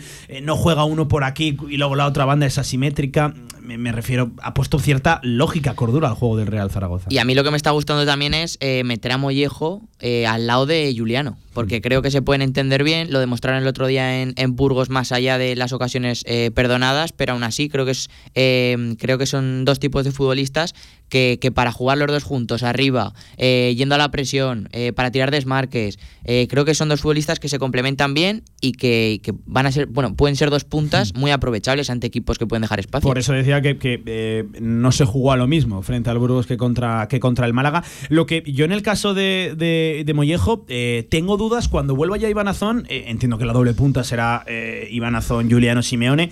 Entiendo que Mollejo recuperará su sitio en una banda y que a la otra irá Sergio Bermejo. Eh, entiendo, aunque vamos a ver, porque en el momento en el que Azón esté disponible, que Yo por es que cierto ha creo dicho que, que no está tan lejano ya, Ya a ver por dónde sale. Ya Ciudad. lo dijo Carcedo y volviendo a tiempos que parecen muy lejanos, pero es que Bermejo para mí es el comodín del equipo. Me refiero al comodín, que es que lo puedes poner en cualquier, en cualquier posición y te va a rendir. Hmm. Con lo cual, eh, tienes a, a un tipo como Bermejo que te vale para muchas más ¿Qué cosas. os pareció el partido de Bermejo? Por- Os lo pregunto y luego os doy un dato que, que quizás os pueda sorprender. ¿Qué os pareció el partido de Bermejo el otro día e- en la izquierda? Lo habíamos visto en la derecha, en el carril central, y, y el otro día lo vimos por primera Que vez ya en te la lo izquierda. dije. Para mí, no sé qué día fue, pero hubo un clic en esa cabeza de, de Bermejo y para mí ahora mismo, siempre que juega, me parece, eh, no sé si es que lo veo con otros ojos, ¿eh? pero de verdad pienso que se ha convertido en un futbolista completamente diferencial. Hmm. Es que aparte, la asistencia del gol de Jair es suya, por ejemplo. El, el Buen balón pone, un sí, buen sí, balón y creo que se ha convertido en el futbolista más determinante en la parte de ataque del Zaragoza. Hmm. Bastante más que, que, que Simeone y que cualquiera. Y creo que es fundamental tenerlo, tenerlo en forma. Yo te- ya te digo, siempre me parece que hace un buen partido últimamente. Eh, Mario, ¿qué te pareció el partido de, de Bermejo el otro día por la izquierda? Porque eh, creo que a todos nos quedó la sensación de que no participó tanto como venía Sí. participando. Tu opinión y luego te doy un, un dato. A mí no me pareció mal partido, pero se me quedó algo corto. Eh, sobre todo porque es un futbolista que es verdad que en derecha participa mucho más porque se mete por dentro, ya sabemos su tipo de, su tipo de, de juego, pero, pero en izquierda la verdad me sorprendió una barbaridad la decisión, pero eh, ni mucho menos creo que hiciera un mal partido y aparte tenía todo el sentido con lo que explicó luego Escriba para abrir el campo, porque al final es zurdo. Y, y me dio la sensación de que el Real Zaragoza lo consiguió. Claro, eh, Fran Escriba, yo creo que contaba con la duda de si el Burgos iba a plantar con 5 o con 4 atrás. Eh, Por ahí se puede explicar la, la- la situación y sobre todo un Burgos muy reconocible ¿no? en, en defensa, aunque el otro día a mí me sorprendió. Eh, preguntaba lo de Bermejo porque eh, creo que todos vamos a coincidir en la primera parte no tuvo mucho impacto en el juego. El Real Zaragoza sobre todo volcó su, su ataque por, por la derecha con, con Larra, con, con Fran Gámez. Por cierto, me parece que, que un buen Gámez el otro Sí. día es un jugador que yo creo que... ah, un poquito más optimistas podemos ser ahora con la situación del Yo- lateral derecho. Pero eh, Bermejo acabó el partido con más toques, con más pases clave eh, que la media de su temporada. Y me sorprendió porque la primera parte yo dije, echo de menos a, a Bermejo, que se venga a combinar por aquí por el centro, porque además el esquema del Real Zaragoza permitía reconvertir el 4-4-2 al 4-2-3-1, cayendo Mollejo a una banda y ubicando a Bermejo en la, en la media punta. Pu- pues bien, eh, tú miras el mapa de calor y es cierto que por el carril central no toca un balón, Bermejo. Pero acaba el partido con más toques y con más pases clave de, No, no. Que, que su media de la temporada. Me, me llama la atención. Yo también me estoy fijando mucho últimamente en él. eh, eh, y la verdad es que, lo que te digo, eh, fijaros de verdad. Claro, es, es muy difícil no mantener siempre la, la atención en un solo futbolista. Hmm. Pero mm, hace pocas veces las cosas mal, eh, últimamente. El el gran problema de Bermejo eh, es cuando entra en las zonas ya no calientes, sino calentísimas, en, la- en las decisivas, ¿no? En donde tienes que dar o el último pase o, o definir a portería. Ese es el gran problema de Bermejo. Pero en una plantilla ciertamente plana, donde apenas la gente tira un regate, apenas la gente inicia un slalom, Hombre, hace un que- cambio de que, ritmo, claro. es el único que lo Es que, intenta. Pablo, claro, es que imagínate, imagínate por un momento que Bermejo llevara cinco goles ahora. Imagínatelo. Es que el año que viene no está Bermejo. Y te voy a decir que oportunidades, no sé si para cinco, pero Es que para dos, tres ha tenido Bermejo, ¿eh? Sí, sí, sí. Y el gol anulado. Y un gol anulado que no tenían que haber sí, anulado. sí, sí. Un gol cantado. El del Málaga, El de la- parada de Yáñez. La parada sí. de, de Rubén Yáñez. Por eso te digo que si Sí, tuviera sí. cuatro o cinco goles, estaríamos hablando de seguramente el jugador mm, de los mejores futbolistas de segunda división y que, como siga este ritmo, El año que viene no estará en primera división. Hmm. Este estará en primera división. Eh, El caso de el caso de Bermejo, a, a ver por dónde lo vemos mañana, porque claro, es que ahora mismo ya no hay dos opciones, hay tres, izquierda, derecha, media punta. Yo entiendo que media punta no, porque no, no suele emplearlo, emplearlo escriba, aunque ya dejó hace creo que fue dos, tres semanas en la previa contra, creo que era contra el Málaga, eh, que él ve a esos cuatro jugadores de ataque, es decir, a los dos extremos y a los dos puntas, muy móviles. Y es cierto que se está consiguiendo. Mollejo ciertamente móvil, Juliano también, aunque uno cae más a un perfil que, que, que otro. Bueno, pues la, la idea, de la, la base ¿no? de- del juego de, de Fran Escriba, que es cierto que se ha encontrado, pero se tiene que traducir en resultados. Y a colación de esto, le preguntaban, ¿es cierto? Las sensaciones, el juego, las ocasiones, todo esto ha mejorado, pero la- los resultados siguen siendo los mismos, que es que el equipo no, no, no gana. ¿Le preocupa esto que pueda transformarse, traducirse en frustración dentro de la plantilla, ese buen juego, esas buenas sensaciones en los resultados? Creo que hemos merecido, y lo digo con sinceridad, creo que deberíamos tener los seis puntos de liga que hemos disputado, pero la competición es lo que tiene. Por unas causas o por una razón o por otras, pues, pues tenemos dos de los seis. Pues, pero no creo que eso frustre. Creo que si hubiéramos hecho dos malos partidos o, o algo así, nos frustraría más. Incluso ya lo dije yo, para mí el análisis sería peor, aunque hubiéramos conseguido alguna victoria, si hubiéramos jugado peor o no hubiéramos hecho todo el esfuerzo. Pero creo que hay- no hay na- nada, yo no tengo al menos nada que reprocharle al equipo en estos dos partidos. Eh, lo dieron todo. Claro, eh, eh, yo entiendo, y poniéndolo en contexto, esto lo dice Fran Escriba porque no ha ganado lo- los partidos. Si la situación hubiera sido diferente, es decir, ganar sin merecerlo, me gustaría a mí saber qué, es lo que diría Fran Escriba de cara al público, a los, a los medios de comunicación delante de, delante de un micrófono. Eh, lo cierto, Mario, es que, y Javi, que es es totalmente verídico. El Real Zaragoza genera muchísimo más. Es que hay que ver dónde estábamos hace dos, tres semanas. Que no hablábamos de falta de definición y de falta de calidad en el remate, como sí que estamos ahora debatiendo. sí. Creatividad. Es que no generabas, Mario, no generabas. Sí, sí, No había totalmente. un- un- una parada del portero, del portero rival. Totalmente, y, y es verdad que, que contra el Málaga es lo que hemos comentado antes, que fue contra 10 prácticamente todo el partido, pero hemos tenido otras situaciones similares en las que al equipo le ha costado muchísimo más generar. eh, y el Málaga, aunque venía como colista, era un equipo que venía compitiendo muy bien y que dos semanas antes le había pasado lo mismo en, en Cartagena y prácticamente no había recibido ocasiones. o sea, también hay que ponerlo en contexto. Y contra el Burgos tuvimos cinco o seis ocasiones muy claras y era el Burgos, que es un equipo al que es, es muy difícil crearle ocasiones. Me defraudó un poquito el Burgos. El, No estuvo tan bien, no estuvo tan bien, Lo, no lo estuvo digo, tan lo digo abiertamente, ¿eh? porque yo sí que era un equipo que al final te llama la atención. Y, y- y quién nos lo iba a decir? Te sientas delante del televisor a ver partidos de, del Burgos y los ejercicios defensivos de ese equipo en partidos anteriores habían sido absolutamente heroicos, monumentales. Y, y el otro día me, me dio la sensación de que a la espalda, cómo sufrió ese equipo con las segundas jugadas, con balones peinados, Mollejo, Juliano corriendo. Me gustó Le, le hicieron daño, le, ese- hicieron- le sí. hizo daño Mollejo y, y Juliano. Sí, le, sí, le A mí Mollejo daño, en ese sí. fútbol un poquito más sucio, Sí. no, no tan vistoso, me parece que, que brilló. Es un jugador creciendo Mollejo, aunque le sigo pidiendo mucho más, sé que no, nadie, nadie me malentienda porque llegó para ser un jugador importante y lo está empezando a ser en la 17, en la, jornada 17. Eh, un nuevo sonido de, de Fran Escriba tiene que ver con cómo llegó el empate el, el otro día, con eh, esa falta de lectura de la situación, de que tenías la victoria en el bolsillo, eh, pérdidas de tiempo, justo marcas el 1 a 2 y prácticamente en la jugada siguiente te marcan eh, el empate, el, el 2 a 2 con tiempo, tras que haya pasado una semana, unos días, esta era la lectura que hacía Fran Escriba. Escuchen, no tiene desperdicio.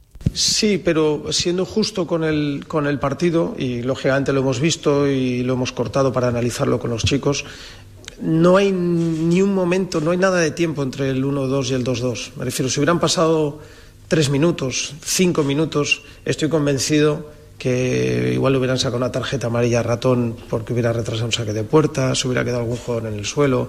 Si no hubiéramos hecho eso, entonces sí que ahora estaría diciendo es que debimos manejar esos minutos, pero es que no hubo nada de tiempo. Es que cuando lo vi de nuevo dije, si es que sacaron y nos marcaron enseguida. No, no, no hubo tiempo a demostrar esa madurez que yo estoy seguro que los chicos lo hubieran hecho. Iba a tener cierta parte de razón, eh, Fran Escriba, porque el, el gol e- es prácticamente instantáneo. Ya no voy tanto a ese otro fútbol de ay que me duele la pierna que me tiro, ratón perdiendo tiempo. Ya no, que también, eh, que el Real Zaragoza ha demostrado a, pesar de lo que dice Escriba, ha demostrado no tener, no saber hacer eso. Durante muchos años. Y es que, sobre todo es eso, Mario, somos los que más tiempo llevamos en esta categoría y los que parece que menos la conozcamos. De verdad, de verdad, de verdad lo digo. Pero a, a lo que, a lo que voy, yo al Real Zaragoza le pido eso, pero le pido sobre todo, Mario, mucha más intensidad en defensa. La jugada del gol del empate del Burgos es un encadenamiento de errores y de falta de intensidad y de actitud defensiva. Actitud con C, ¿eh? no con P, porque yo creo que este equipo sí que ha demostrado en anteriores jornadas, temporadas, tener esa calidad defensiva. Yo voy a la actitud.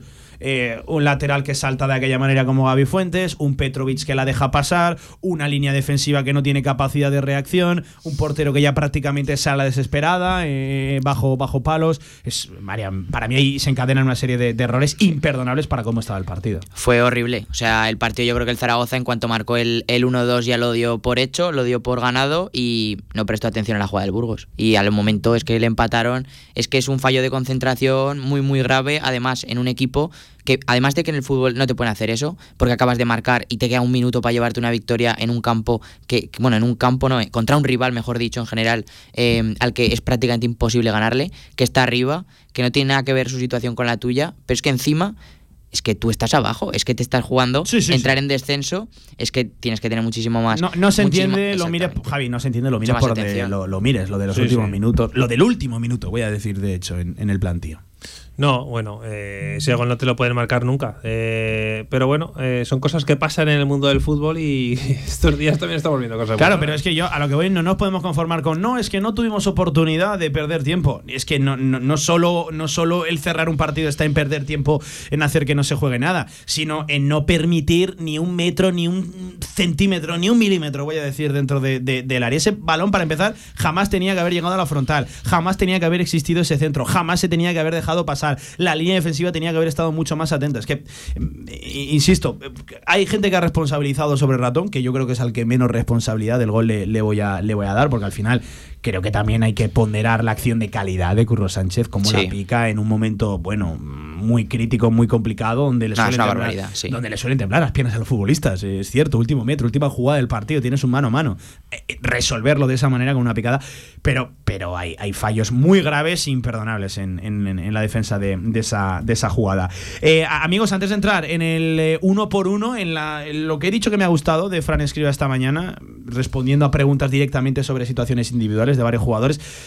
Hablando de preguntas, la gran pregunta, eh, ¿con qué salimos mañana? ¿Qué once veis? Teniendo en cuenta, porque creo que hay que tenerlo en cuenta, que nos vamos a una semana de tres partidos, aunque ha dicho Escriba que solo mira al de, al de, al de mañana. Eh, mójate, Ma- Mario, ¿qué, qué vemos mañana en la, en la Romareda? Semana de tres partidos.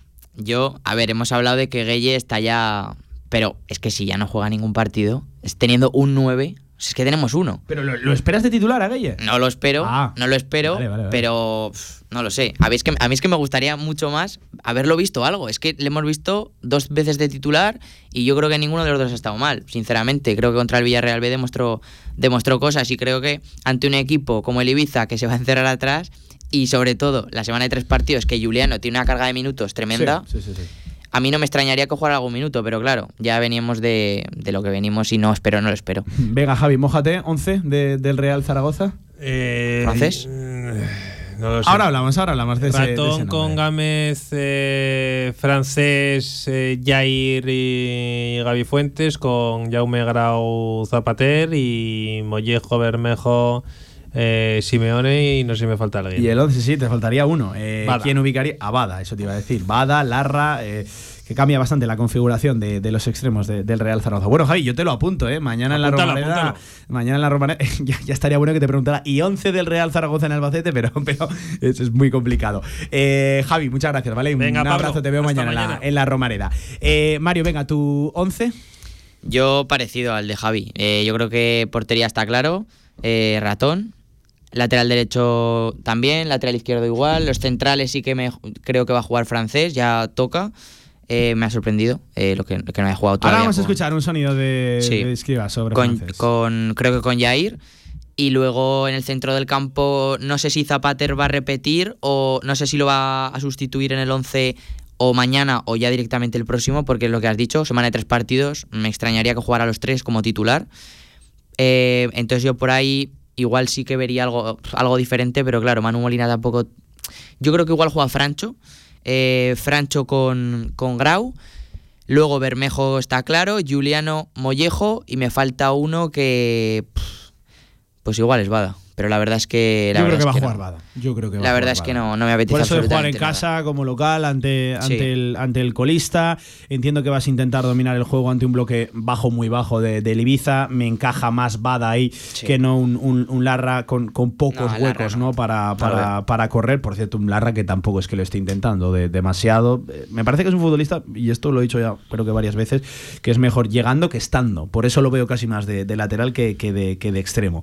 Y sobre todo ante defensas bloques tan cerrados como, como es el, el- Ibiza. Me da la sensación de que mañana va a haber que abrir el campo, sobre todo por, por, por fuera, para buscar luego algún resquicio, algún hueco por, por dentro.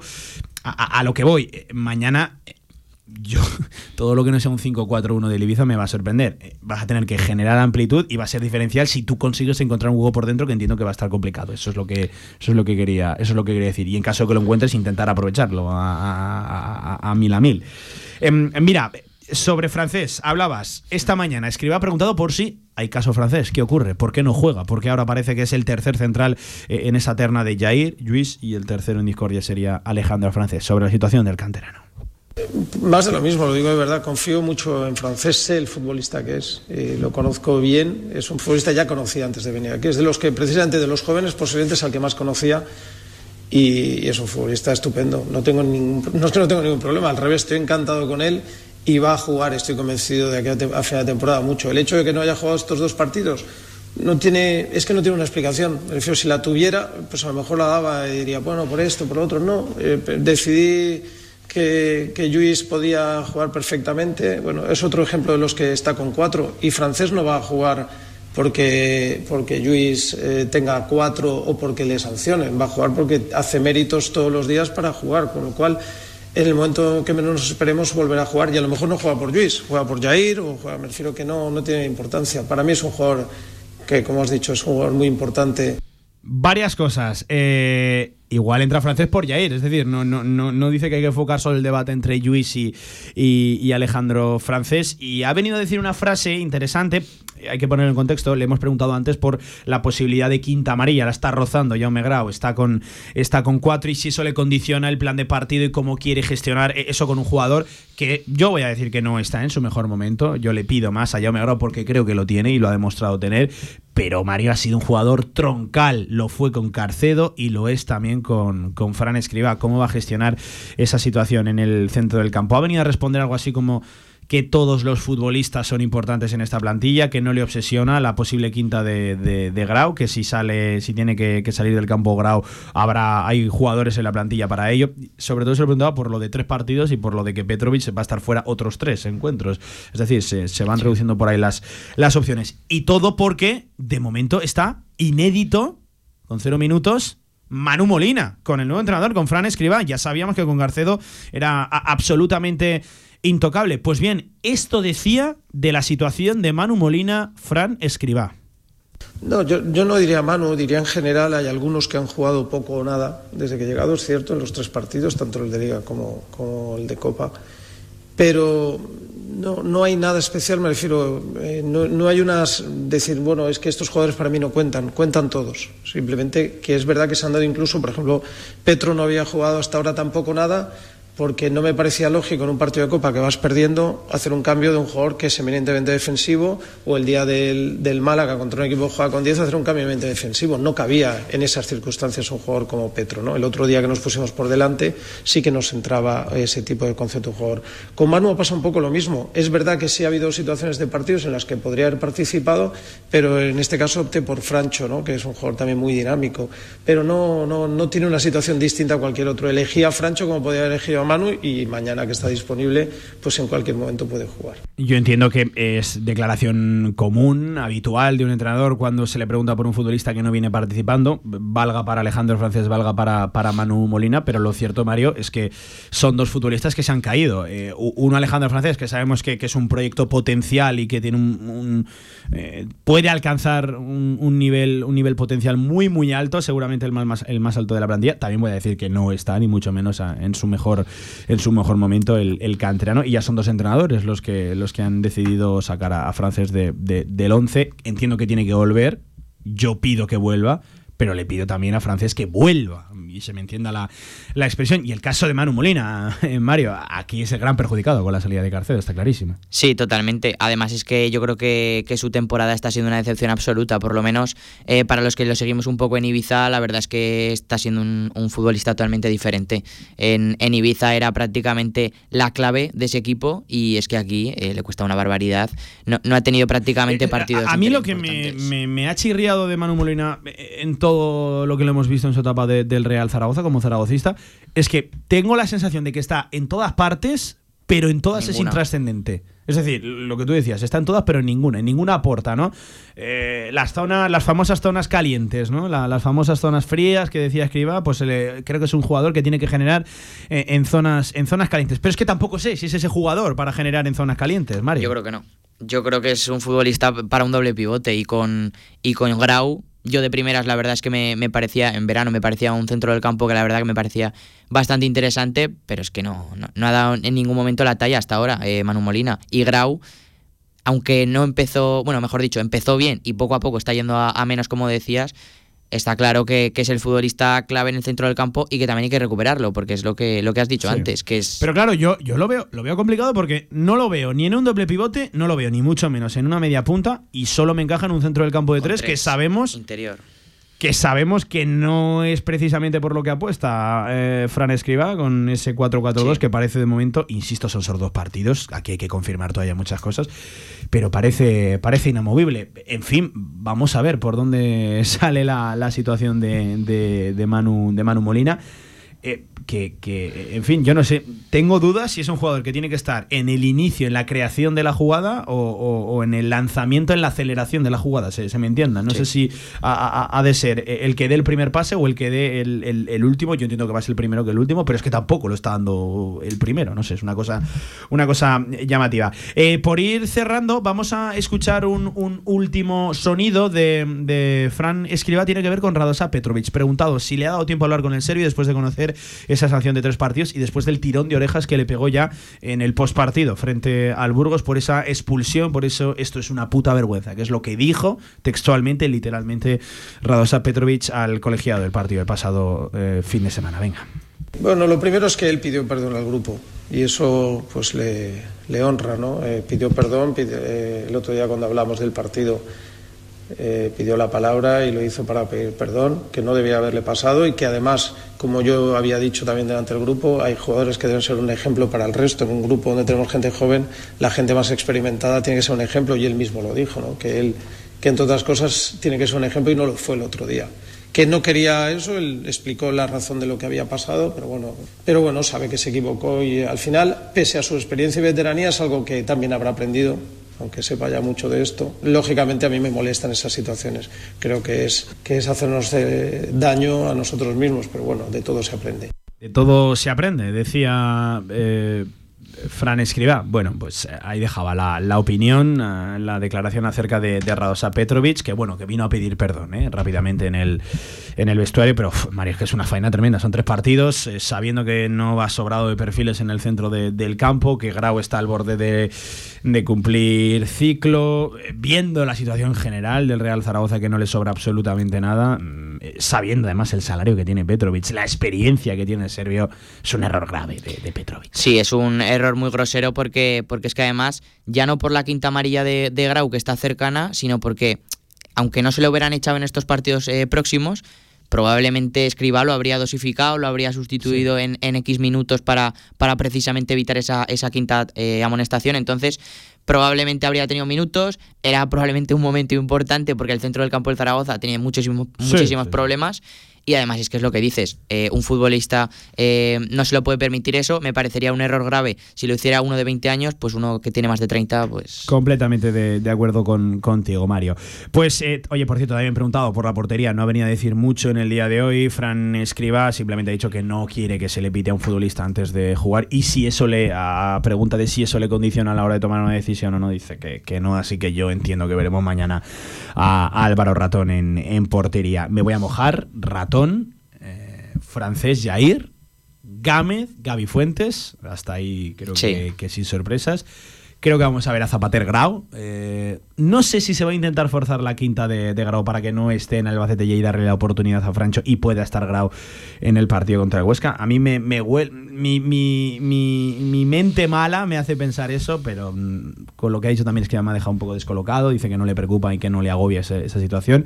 Creo que vemos por la derecha a Bermejo, por la izquierda a Bada y arriba a Mollejo Juliano. Es decir, sin grandes cambios. El, el 11 simplemente dando entrada a Bada para que se sitúe en la izquierda y Larra deje su hueco ahí a, a Sergio Bermejo. Eh, Mario, venga, un resultado, la más tribunera para cerrar. 2-0. 2-0. Sí. Yo el 1-0, pero, pero con sangre. O sea, que No, no, yo lo firmo, que está no claro. quede ni, ni una, ni una duda, yo voy a decir 1 a 0. Con el arbitraje de Raúl Martín González francés, por cierto, el eh, árbitro, si no me equivoco, del día de Granada, quiero recordar, el día de Granada, y creo que también nos pitó aquí en la Romareda frente al Levante, ese seguro. Me quiere sonar también que el día de, de Granada estuvo al sí, efectivamente, al frente de- del arbitraje, con Víctor Areces Franco en el videoarbitraje. Que no sea noticia, que no haya que hablar de ellos, y desde las 4 de la tarde, desde 15 minutos antes, te lo contamos, como siempre, como todos, en el marcador Zaragoza de Radio Marca. Mario Jiménez, Fondo Segunda, un abrazo enorme, compañero. Te escucho y te veo, ¿vale? Un abrazo, gracias Pablo. Venga, 10 sobre las 2. Pausa, a la vuelta, baloncesto, que ya tengo por aquí a Paco Taina. Real Federación Aragonesa de Fútbol. 100 años al servicio de la sociedad. Participa en los actos del centenario de la Real Federación Aragonesa de Fútbol. Infórmate en fútbolaragón.com.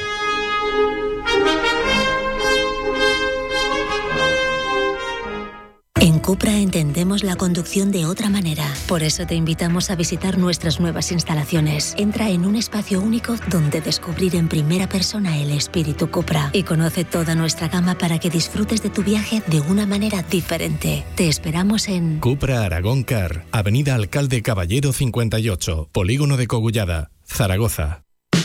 Con más de 25 años de experiencia, Anagán Correduría de Seguros te ofrece gran profesionalidad, gestión eficaz y los mejores precios en todo tipo de seguros generales y agropecuarios. Infórmate en el 976 31 8405 y en anagán.com. La actualidad del básquet Zaragoza en directo marca. Venga, tiempo para el mundo de la canasta en la sintonía de Radio Marca con Paco Cotaina. Paco, ¿qué tal? Buenas tardes. Pablo, hola amigos, buenas tardes. Bueno, previa del masculino, postpartido de una nueva victoria del femenino y casi casi también previa de- del femenino. Bueno, pues día completo. Día completito, sí. Eh, no sé por dónde quieres empezar. Eh, te lo dejo a tu orden. Venga, si te parece empezamos por el masculino, que es lo más reciente, ha hablado en la mañana de hoy, Porfirio Fisac, enseguida lo, lo escuchamos. Todo esto antes de que el equipo ponga rumbo esta tarde hacia Málaga, mañana en el Martín Carpena, 9 menos cuarto de la noche. Eso es. Casa de Monzaragoza, Unicaja, Unicaja, Casa de Monzaragoza. Eso es. Partido complicadísimo a, a juicio de todos, pero sobre todo a juicio de Porfirio Fisac. Partido que, como dice Porfi, ante uno de los equipos más en forma, si no el equipo del momento en la Liga Endesa.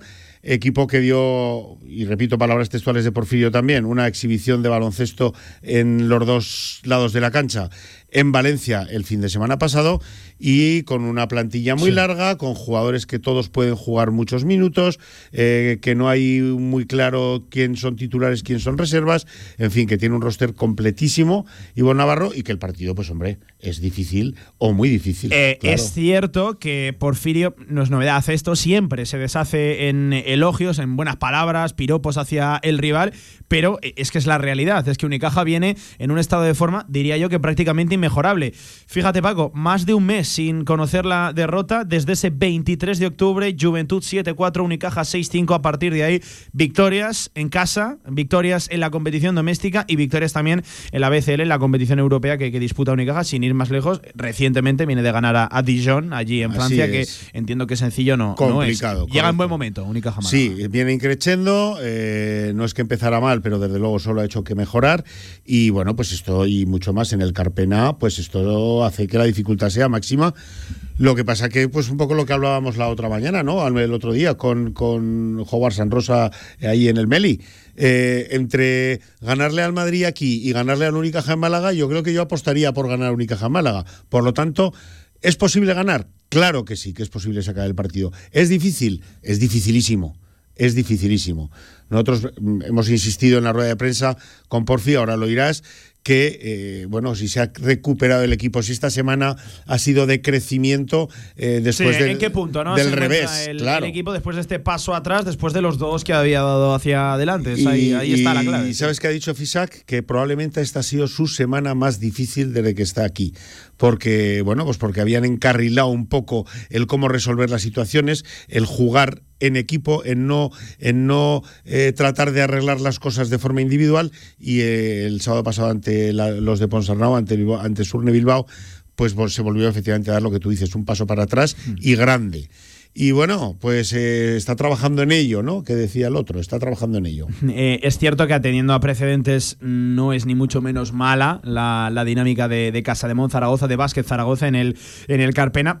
Lo que pasa que si vamos a precedentes recientes, eh, el año pasado allí caímos de, de, bueno, de, mil. decir, de goleada. De- de Eh, mil, me parece que fue 112-72 que miraba esta, esta mañana, de, de muchos, muchos puntos caíste ahí el año pasado, pero claro, en 2021 venías de ganar precisamente al Carpena. Yo ahí Sí. me acuerdo sobre todo de, de- una de las salvaciones que consiguió allí eh, Casa de Mon Zaragoza, en fin, algo, Sí, algo tremendo con, con Gary Nila por aquel entonces. Em, lo cierto, Paco, vamos a ver dónde está la clave del partido. No, no sé qué ha dicho, Porfirio. Sí, a- a ese eh, ha sido una pregunta igual- exactamente así, igual de concreta que tú lo acabas de decir. Eh, él ha dicho que tenemos que estar muy, muy, muy bien delante y muy, muy bien detrás, que no vale con estar por debajo del 100% en ninguno de los, de, de los lados de la pista, pues porque es un equipo súper compensado. Bueno, ha hablado de los bases, de los escoltas, ha hablado de- del, del- de- de- del momento que están atravesando, ¿no? Y de, y de, y de las dificultades que generan a los rivales y además del acierto que están teniendo delante. Por lo tanto, no vale con que estemos muy bien, porque, a ver, le decíamos, claro, contra Bilbao tuvimos un problema horroroso en el aro contrario, no metíamos una. Eh, si arreglamos esto, ¿qué? Dice, no, no, si arreglamos esto bien, pero atrás tenemos que trabajar eh, y, y que sea rentable al máximo nuestro trabajo atrás, porque si no, eh, Unicaja te mete otros 90, pero sin darte cuenta. Así que partido muy complicado, claro que sí. Vamos a un campo muy difícil. Por cierto, a lo que estabas comentando, Pablo, de. Que estoy viendo la, la plantilla de, de Claro, Málaga. Claro, claro, claro, claro, eh. claro, Con claro. un ex, por cierto. con Claro, sí, está Jonathan, está Barreiro. Jonathan por Sí. allí, efectivamente. Eh, este año, además, con un rollo creo que un poco más presencial ya, que ha tenido su, también sus, su travesía del desierto, ¿no? Jonathan Barreiro en la Costa del Sol. Te decía que de los últimos 10 partidos, Pablo, este dato que te traigo para que veas, eh, hemos ganado 7. De los últimos 10 en Málaga hemos ganado 7. Pero ¿sabes qué? Que eso no quiere decir nada. Eso no, no nos va a ayudar nada mañana por la noche. Lo que nos va a ayudar es eso, trabajar una barbaridad atrás eh, y, y- y tener mucha, mucha, mucho acierto delante. Y a ver, bueno, vamos a ver. Con un buen técnico, Unicaja Málaga, con jugadores que vienen recientemente de ser campeones de, Sí, de sí. Europa, con eh, el ahora amado, yo creo que toda la vida odiado, a, a Alberto Díaz, Sí, con señor. Darío Brizuela. Eh, Bueno, pues, pues vamos a ver, el, el partido desde las 9 menos cuarto de, de la noche, otro más, que como siempre, como todos te contamos en, en marcador. Eh, Se ha llenado Pablo el charter, ¿eh? por cierto. Va, ¿Se ha va- sí? sí, Sí. Va- Fantásticas noticias, Va mucha pues. No presencia, va a estar solo, va Casano. mucha presencia zaragozana, sí. Pues eh, es un buen viaje, es una buena ciudad que te voy a contar a ti, Paco. Que ¿Cuándo marchas, por cierto? Yo marcho mañana al mediodía en AVE porque me quedo luego. Oh, pues ya justito, ¿no? Llego a las 6 y juega 9 menos cuarto. no está todo previsto. el AVE. Te deja- te deja por eso nos fiamos. ¿no? Por, la, por la fidelidad que tienen los horarios. Sí, sí. Cruza, cruza también los dedos también. Sí, te- que te no pase a- nada, claro, Te claro. voy a decir. Eh, Paco, parte de guerra. eh, tema nominal. ¿Cómo está la plantilla? ¿Se ha hablado de algún nombre propio? Sobre todo, ¿cómo está la situación de Chris Wright? Pues solamente de ese nombre pro- propio ha salido a la palestra y, bueno, Porfirio sigue disgustado. Perdón. Sí. Yo sigo acatarrado. Eh, Porfirio sigue disgustado con el momento de forma en el que ha llegado Chris Wright. Están tratando a marchas forzadas de ponerlo en, en orden, pero no está todavía. ¿eh? No está todavía. Mañana ayudará seguramente un poco más o podrá tener un poco más presencia que ante Bilbao a llevar una semana más de entrenos, pero no está contento Porfirio con cómo lo tenemos todavía este asunto. No hemos tocado, no se han tocado más nombres propios.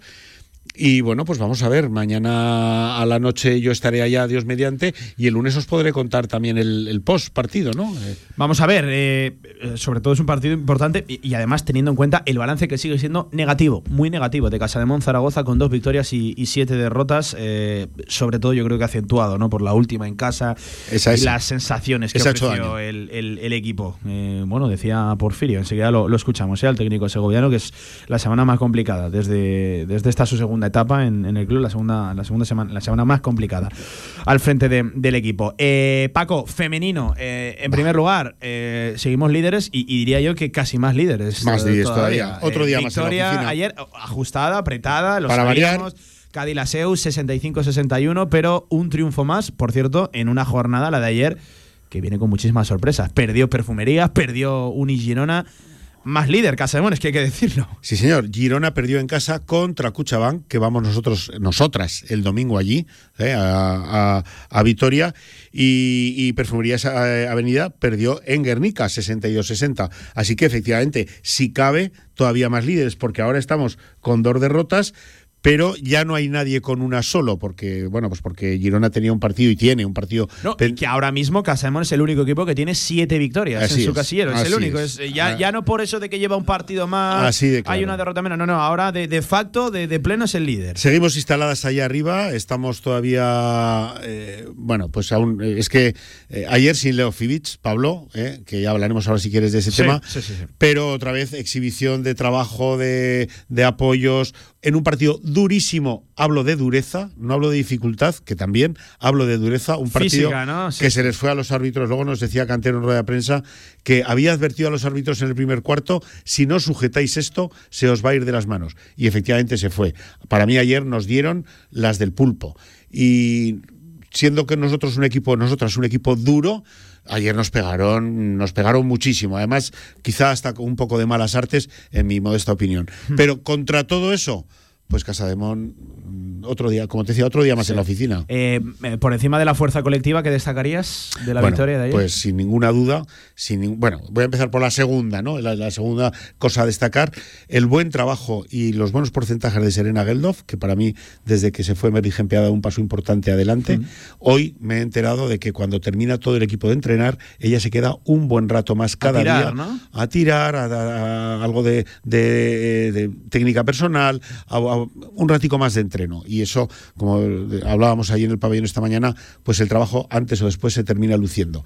Después de destacar a Serena, que cada día me gusta más su baloncesto, ayer hay que hacer la ola y rendir homenaje a Mariona Ortiz, que hizo encaje Una de vez más. ¿no? Una, vez más. 25 de valoración, momentos importantísimos y calientes del partido con tiros libres sin fallo. Y bueno, pues eh, una barbaridad de directora de juego, una gran defensora, algo que quizás no tenía antes, va al suelo como cualquiera, cosa que antes tampoco se le veía, por ejemplo, el año pasado en estudiantes. Y sin embargo aquí se ha metido en la película de, de, de Casa de Mon y se tira de cabeza a donde haga falta y luego jugando como directora de juego a mí me parece una pasada. O sea, mete, asiste, mm, eh, busca, crea, es una maravilla, es una maravilla. Eh, antes de lo de la alemana, dos nombres propios. Eh, ¿Qué tal viste a, a Vega en su vuelta a las pistas? Y la nueva, a la que yo creo que más ganas había de, de ver, nos hablaban de su físico, pudimos verla unos minutitos también a través de algún que otro vídeo en las redes sociales del club. Aisha Sutherland, sobre esos dos nombres, Paco. Sí, pues bueno, Vega pudo jugar mucho tiempo. eh, yo luego le decía en rueda de prensa Cantero que nos vino muy bien el partido para meterla ya otra vez en, dinámica. Estuvo, bueno, pues se le notó a falta de ritmo. Vega lleva eh, una- un buen tiempo lesionada, ¿no? Y ayer reaparecía eh, del todo. Y bueno, pues se le notó, pues se le notó que había estado fuera del tiempo, pero en lo que es a trabajo atrás, pues como siempre. Y, bueno, pues eh, ese paso atrás que decía Carlos Cantero para dar dos hacia adelante. Eh, respecto de Aisha Sutherland, eh, el entrenador está contento con ella, se desfondó. Mm, eh, Se le vino el ritmo del partido un poco encima, pero arrancó muy bien eh, cuando saltó a pista, eh, fue a final de primer cuarto, eh, arrancó muy bien, hizo cuatro o seis puntos y bueno, pues se le ve una fortaleza tremenda, se le ve que va al rebote de una bar- forma bárbara y atrás trabaja muy bien. Falló un poco delante, pero achacable exclusivamente a tema de fortaleza física. No, nos va a ayudar. Carlos está contento, ¿eh? Eh, y- Sin Fibic. Sin Fibic, eh, sin Leo. Eh, ¿Qué pasa con la Buah. alemana? ¿Cuánto de preocupantes son esos problemas físicos que, que tiene? Y, y sobre todo, eh, ¿qué dijo Carlos Cantero? Porque está, está molesto, ¿no? El técnico. Estaba muy molesto y en rueda de prensa y ante todos los medios que quisimos estar allí, dijo fuerte y claro eh, su enfado tremendo con la Federación Alemana, a la que cuando la, la jugadora fue para allá para incorporarse a la ventana con su selección, se eh, fue acompañada de un informe médico en la que recomendaban encarecidamente no, no, que no jugara o que vigilaran muchísimo. Y Carlos decía, muy cabreado, resultado de esto, 34 minutos contra Macedonia. Me parece una vergüenza, es un escándalo y la jugadora ha venido lesionada. La realidad es que viene con un, con un edema importante en una parte súper dolorosa del pie del otro pie que la tenía a principio de temporada fastidiadilla, ahora es en el otro pie, pero con un edema, mm, Carlos decía, más puñetero, más, más, de más dolor. ¿ah? Eh, está enfadado, está muy enfadado porque cree Pues que estas cosas. Vaya, vaya faena, ¿eh? Sí, sí, dicen los alemanes, se han pasado por las narices el informe que hemos mandado, médico, con, con radiografías, con analíticas, todo. Y no- dice, yo creo que ni lo han leído, creo que ni han abierto el sobre. 34 minutos contra Macedonia, por ejemplo, en un partido que no hacía ninguna falta, que Alemania ganó sobradísimamente. Bueno, pues Leo Fibic eh, ha vuelto coja y el problema es que no sabemos para cuánto. Eh, va a viajar a, a- a Vitoria el, el domingo a la mañana, juegan el domingo a las 7 de la tarde, pero va a viajar por hacer equipo. No va a jugar. No, vamos, salvo sorpresa mundial. No va a jugar. Eh, plazos se manejan. Pues es ¿sabemos que, algo? Claro, están todavía con las resonancias, con las analíticas, con están con todo. Y Carlos dice, dos semanas de 10 a 15 días no nos los quita nadie. Casi firmaríamos. Pues vaya. Sí, vaya. sí, está muy enfadado, de verdad. Sí, sí, ¿eh? no, vaya Mira que. Carlos tiene momentos de calentón en los partidos, tal, pero luego baja enseguida y tal. Bueno, pues ahora está enfadado de verdad. Y yo creo que con razón, hombre, claro. Eh, Paco, em, eh, último aspecto, casi casi la previa también del Araski Casa de Monzaragoza de este, de este fin de semana. Es el domingo a las 7 de, de la tarde. Es un horario no muy habitual para las chicas de, de Carlos Sí. Cantero. Aún así, yo creo que estos días de descanso le va a venir Sí. bien. Cuanto más tarde, cuanto más tarde me- mejor. Eh, cuéntame la, la previa del partido. No sé qué sensaciones tienes, porque claro, casi sin tiempo para descansar te plantas. Sí, de hecho hicimos ayer y agradecemos al club, ¿no? Pues para, pues para un poco matar dos pájaros de un tiro, hicimos el post partido y la previa eh, del siguiente. Bueno, pues eh, un poco nos quitamos el chip del partido recién terminado y ya pensamos en el del domingo. Bien, partido complicado. Cuchabán viene ni más ni menos que de ganar a Girona en Girona. Quiero resaltar esto, ¿no? Es importante. Pero escucha, eh, a ver, que Cuchabán lleva cuatro partidos perdidos y no es ningún eh, ninguna cosa inalcanzable, ni mucho menos. La baja de Leo Fibic yo creo que va- la vamos a notar y mucho. Y Carlos Cantero no piensa en los rivales demasiado, piensa en su equipo, en, en, en, eh, en sacar el rendimiento de, de- de sus jugadoras, porque cuando consigue eso, Sí. los resultados son muy buenos, haya quien haya adelante, ¿no? Pues eh, Paco, hacemos el planning. En 9 menos cuarto de la noche, mañana sábado, el masculino el frente a Unicaja de, de Málaga en el Carpena. Vaya partido ese. Y para el domingo, 7 de la tarde, también, insisto, no es un horario muy habitual, ¿no? Estoy No. intentando hacer memoria, Y- creo que no ha jugado. Y para el baloncesto femenino, muchísimo menos. Muchísimo menos, sí, Así sí, sabiendo que hay competiciones de por medio y tal. Bueno, pues eh, domingo 7 de la tarde, Araski, Casa de Mon, Zaragoza femenino. Paco, que hablamos el lunes, hacemos balance, que vaya muy bien. ¿eh? Claro que sí. Málaga, Hablaremos el ¿eh? lunes desde la distancia. Desde la distancia. Pero por supuesto Mamma estaré mía, encantadísimo de. Ya, de ya firmaba contaros. yo. ¿No quieres quedarte tú aquí? Vente, voy, ¿eh? Vente, ¿eh? Tú- Tú, a, Ibiza, pero al revés, ¿no? Eh, a Ibi- sí, A Ibiza, pero al revés. ellos aquí. A Ibiza, ya pero me al revés. a mí marcharme a, a Ibiza, claro que sí. Oye, Paco, un fuerte abrazo, que vaya muy bien el fin de semana y a ver si Gracias. le traes suerte a Casa de Monzaragoza masculino allí por, por Málaga. Ojalá, ojalá y el lunes os lo cuento. Venga, seguimos por aquí escuchando a los protagonistas del baloncesto con Porfirio Fisac y con Carlos Cantero.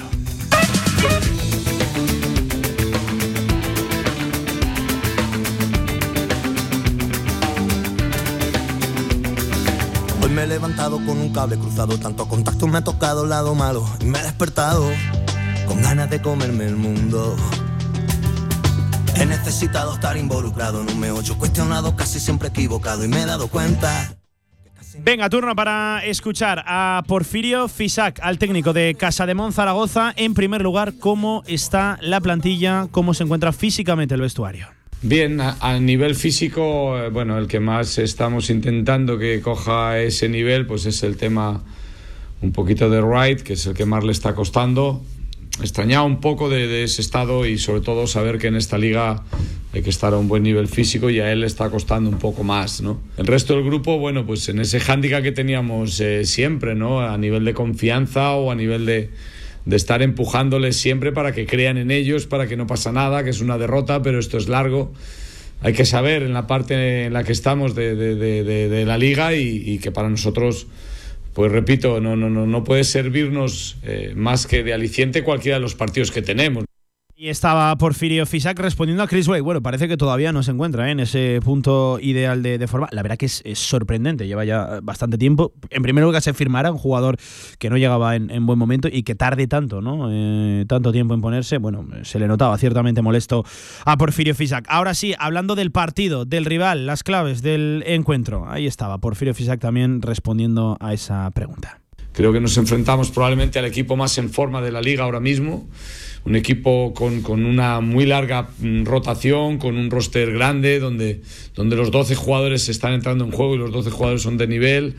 Hay que reconocerlo bien que lo están haciendo un poco en, en todos los partidos, tanto fuera de casa como en la Champions, donde siguen invictos, como, como en Liga CB, donde vienen ganando fácilmente. Es una plantilla donde los bases, ahí tanto Perry como, como el trabajo de Alberto Díaz eh, a nivel físico y a nivel de empujar al equipo lo están haciendo bien, donde tienen jugadores pues bueno, interiormente que están, que están eh, siendo muy efectivos en cuanto a lo que es el tema reboteador y el tema de contactos. Creo que un, roster largo y, un roster donde con su entrenador lo están haciendo francamente bien. Ahí estaba la descripción del rival por parte de Porfirio Fisac, que lo dicho es bastante común, ¿eh? que aquí siempre se deshaga en, elogios hacia eh, el rival, pero en este caso creo que eh, muchos de ellos merecidos. Hay que hablar del buen momento que atraviesa el equipo de Ivonne Navarro con esas ya seis victorias que tiene en su... A ver, madre mía, ¿quién, quién, la, quién las pillara? Mañana firmamos por coger la mitad, por coger tres.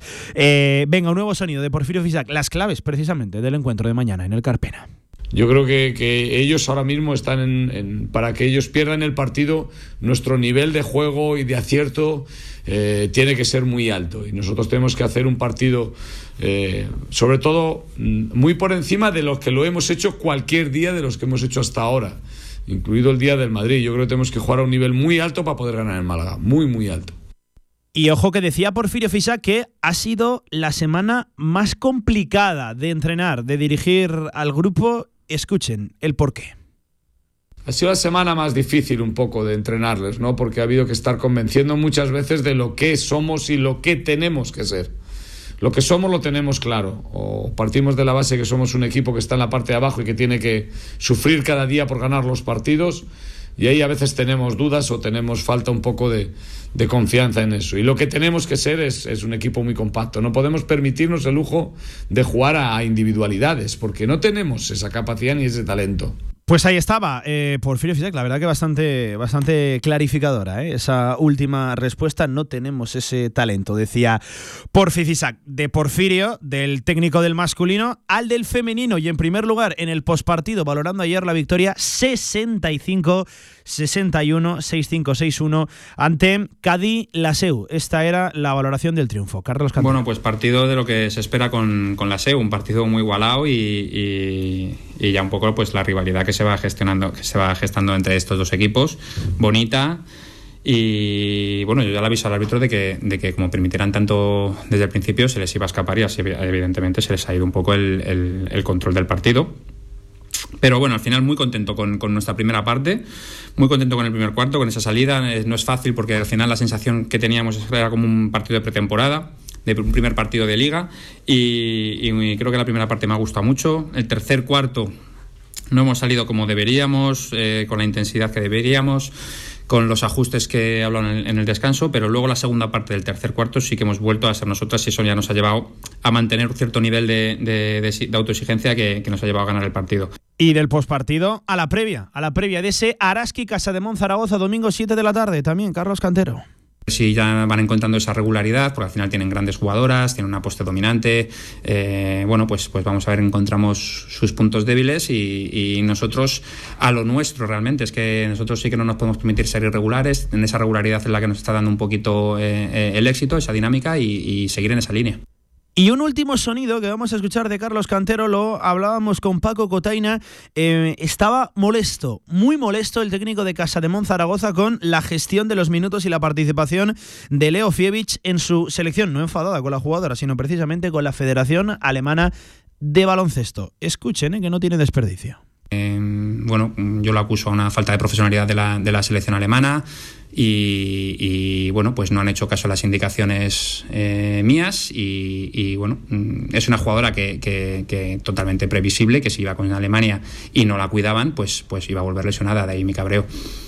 Pues ahí estaba Carlos Cantero. Al final eh, venía a decir el, el, coach que lo que tiene Leo Fievich es un edema en una parte complicada, en un hueso complicado de, de su pie y que se le mandaron informes a la selección alemana que hicieron caso omiso, literalmente, y que no, no prestaron atención y, disputó una buena minutada, eso sí que es cierto. ¿eh? Leo Fievich que ha vuelto como ha vuelto a, a Casa de Mon. Ayer es cierto que estaba presente en el pabellón Príncipe Felipe, pero no participó en el encuentro ni mucho menos y bueno, pues preocupa la situación de, de ese pie, de ese edema de, de Leo Fievich, que es eh, una jugadora importantísima, trascendental dentro de, de, los planes de Casa de Mon Zaragoza femenino. 34 minutos por encima de las 2 de la tarde. Hasta aquí la actualidad del baloncesto. Venga, enseguida abrimos nuestra agenda polideportiva y hemos de hablar de un tema importante también, ¿eh? que afecta a tres de nuestros equipos, eh, tres equipos importantes además, que militan en la segunda Federación Española de Fútbol. Hablamos del Brea, hablamos del Ebro y hablamos del Tarazona.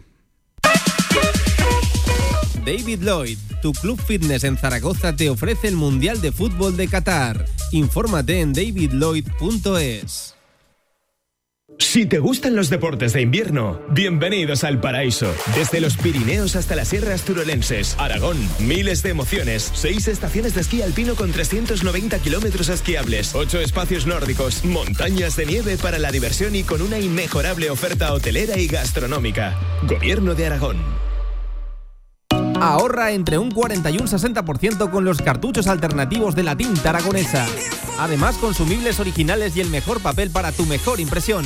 Ven a conocernos a una de nuestras cuatro tiendas en Zaragoza o visita nuestra tienda online, latinta.es. Y recuerda que tus cartuchos vacíos valen dinero, no los tires. La tinta aragonesa, la mejor impresión.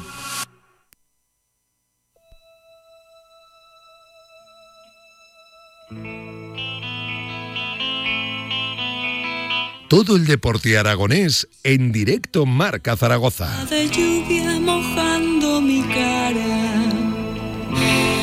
35 minutos por encima de las 2 de la tarde y ahora sí nos vamos a poner serios. Eh, lo vamos a contar esta mañana.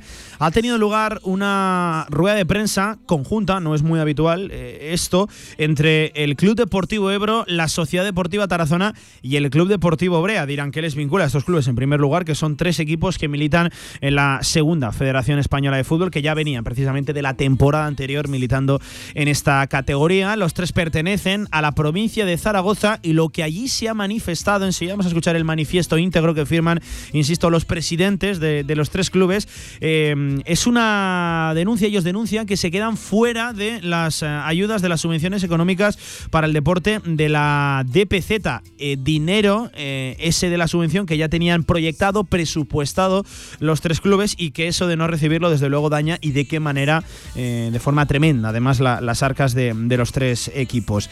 ellos alegan un fallo técnico en el reparto de, de esas ayudas. Eh, mira, vamos a hacer una cosa, vamos a escuchar en primer lugar el manifiesto íntegro. Eh, van a escuchar a Aniceto Navarro, el presidente del Tarazona, pero eh, no solo en calidad de presidente del Tarazona, sino en representación de esta coalición, de este manifiesto conjunto que firman tanto Brea como Tarazona como Ebro. Escuchamos el manifiesto y tratamos el asunto. Es largo, pero merece la pena. Venga.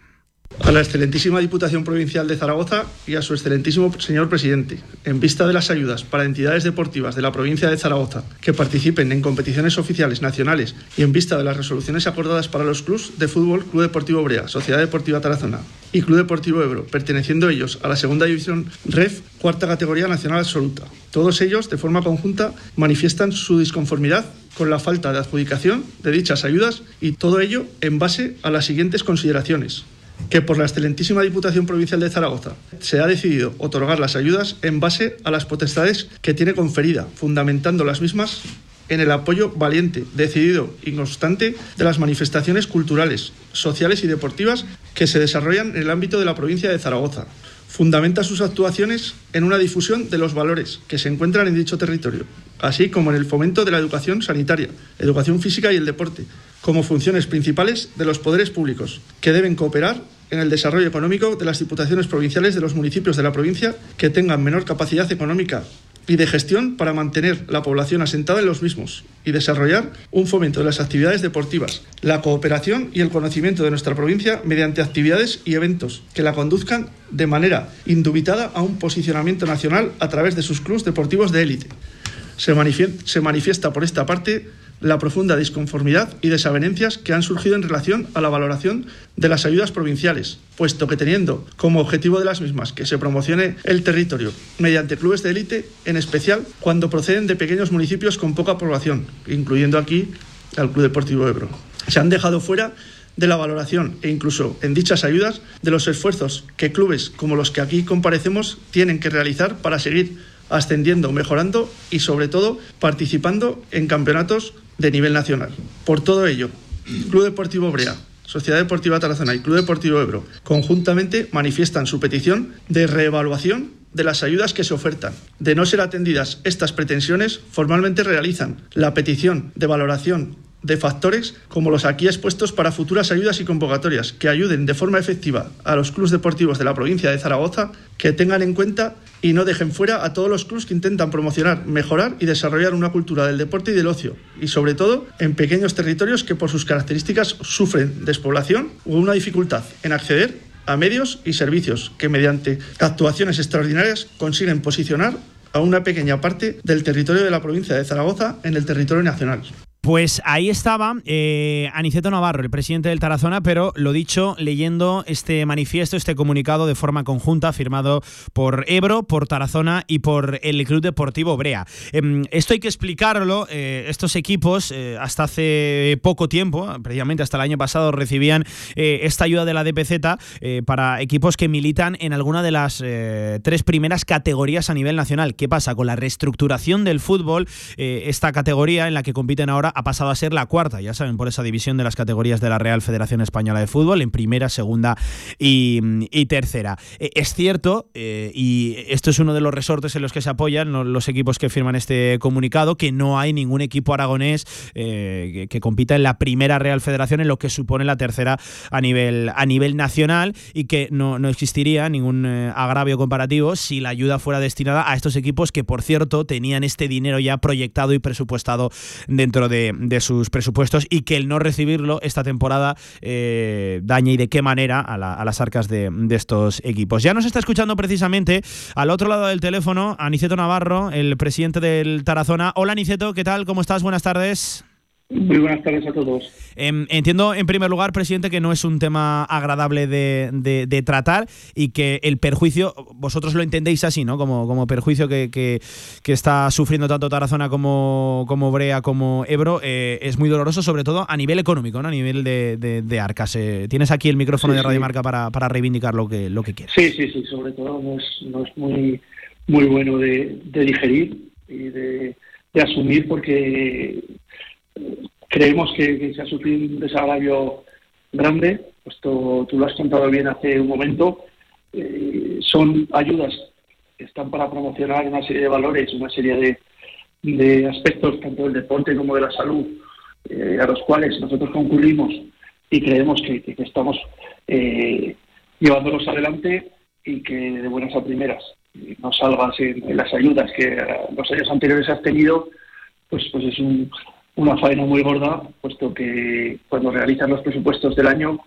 cuentas con esa ayuda y que no te la den, pues te, te produce unos desajustes que, que no son fáciles de digerir.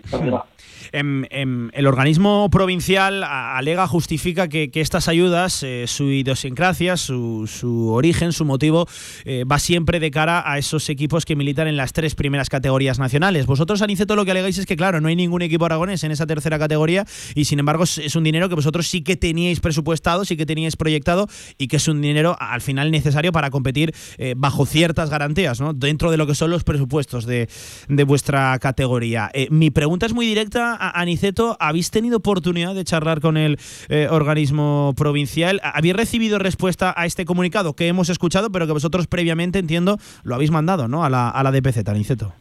Así es, esta mañana queríamos transmitiros a todos eh, en primera persona lo que rezaba ese comunicado, como bien habéis visto en la rueda de prensa, pero la verdad que no hemos recibido respuesta, como he dicho anteriormente, eh, hace unas horas esta mañana eh, yo creo en la buena fe de las personas, creo en la buena fe de los partidos y de las instituciones. Eh, nosotros creíamos que, que eso era nuestro, que era algo con lo que podíamos contar este año y, y no hacerlo pues, pues, pues es una, una situación complicada, una situación difícil de digerir y sobre todo una situación que, que te paraliza la maquinaria económica del club, puesto que, que somos clubs con, con poca liquidez y con problemas de tesorería. Entonces, eh, pues eh, son los jugadores, son los entrenadores y son nuestros proveedores los que sufren este tipo de, de paradas cardiorrespiratorias en cuanto a la economía del club se refiere. Eh, no estamos hablando precisamente de una cuantía pequeña, la de, la de esta ayuda. Eh, ahora sí, en calidad de, de presidente de, la Sociedad Deportiva Tarazona, ¿qué va a hacer el, el club, el equipo turiasonense, sin ese dinero eh, que, que lo, lo habéis dicho muy, muy, muy directamente, de forma muy, muy clara? Eh, sí que lo teníais eh, presupuestado, ¿no? Contabais con ese dinero que ahora eh, se os ha negado. ¿Qué, va a hacer el- el Tarazona? Pues el primer paso ha sido eh, el comunicado de hoy. Pues la Sociedad Deportiva Tarazona pues, pues tendrá que, que intentar buscar recursos de donde no los haya. Eh, tendremos que mirar al cielo y sobre todo tendremos que, que confiar en que, en que en este caso la Diputación de los organismos sobre, los a través de los cuales también hemos sufrido recortes recapaciten sus posturas y echen marcha atrás y, y nos, nos recompensen y nos ayuden a luchar eh, a, través de, de sus dineros en las categorías en las que estamos y sobre todo a que la maquinaria, como te he dicho antes, de los clubes no se pare. Hmm. De, cara a este año, eh, vosotros lo que alegáis es un fallo técnico, ¿no? A la hora de, repartir ese, ese dinero, a la hora de proyectar esas subvenciones, pero este año apunta que ya con ese dinero no, no lo contáis. Lo que, eh, eh, al menos yo lo he entendido así esta mañana en la rueda de prensa, venís a solicitar que de cara al año que viene se duplique la cuantía de la ayuda para intentar paliar eh, errores, gastos, ¿no? De, de esta, de esta temporada, ese pasivo.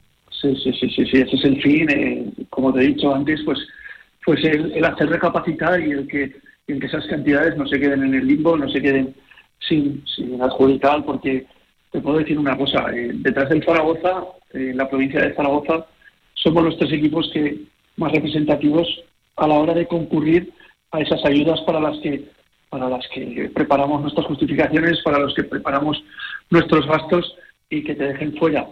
Y, y obvien a una categoría eh, que aunque es la cuarta, es una categoría nacional, que por detrás del Real Zaragoza, que es nuestro club más representativo, eh, no haya nadie pues que pase directamente a categorías inferiores, no nos parece algo eh, ni racional ni de sentido común. Em, Dentro de esas ayudas, uno de los objetivos, una de las líneas maestras, eh, y esto es público, esto es eh, notorio, formal, es la de el promoción del territorio mediante clubes de, de- élite, que vosotros eh, entendéis bajo vuestro punto de vista qué es lo que seguís haciendo a pesar de que no sea dentro de la tercera categoría a nivel nacional, dentro de lo que es la cuarta, a raíz de esa, de esa reestructuración ¿no? de, la, de la federación. Vosotros seguís es, eh, mira, promocionando yo, el Pablo, te puedo decir, así es, así es, que en Tarazona y la comarca no hay otro vehículo transmisor eh, que más aparezca en los medios, que más represente de manera masiva cada 15 días eh, a lo que es el club y a lo que es la comarca, como es la Sociedad Deportiva Tarazona. Somos un vehículo de difusión de nuestro territorio, somos un vehículo de difusión de nuestra localidad y sobre todo estamos en los medios eh, día sí, día también. Entonces, eh, que si estamos promoviendo nuestros territorios, pues claro que sí, que si se tiende a una centralización, que es algo que sería, sea por normal, pues sí, pero que los que estamos luchando en ciudades pequeñas, en ciudades que, que nos enorgullece pertenecer a ellas, pues la verdad que cuando, cuando sufres este tipo de contratiempos, pues te quedas eh, cuando menos triste. Pues eh, Aniceto, presidente, gracias por atendernos, por querer dejar vuestras impresiones, eh, también a título personal como presidente de la Sociedad Deportiva Tarazona, querer dejar tu, tu opinión, lo que vosotros eh, reivindicáis eh, y simplemente por volver al fútbol en lo deportivo, suerte este, este fin de semana en un partido ciertamente especial, ¿no? Contra el Cirbonero en el, en el Municipal, dentro de lo que es el marco del grupo segundo de la, de la Segunda Federación, que venimos, ¿verdad, Presi, de, de una derrota un poquillo complicada, pero a recuperar el, paso, ¿no? El ritmo de la, de la competición, entiendo, sí. Aniceto. Eh, al final, cómo, cómo se recuperan esas derrotas es eh, deseando que llegue el domingo, entrenando muy bien durante la semana, que, que eso no es que me conste, que, que además los he visto yo, entrenar todos los días y, y el, el grupo y Javi y José y todo el cuerpo técnico están trabajando muy bien y estoy seguro que, que el domingo podremos obtener a través del, del trabajo de la semana un buen resultado, seguro. Pues eh, Aniceto, presidente, gracias por atendernos y que se solucione lo antes posible el, tema. Al final, ya no solo por el bien de vuestros clubes, sino yo creo que por el bien de, de todo el deporte eh, zaragozano de la, de la provincia de, de Zaragoza. Un abrazo, presidente, gracias por atendernos. ¿Vale, Aniceto? Otro para vosotros.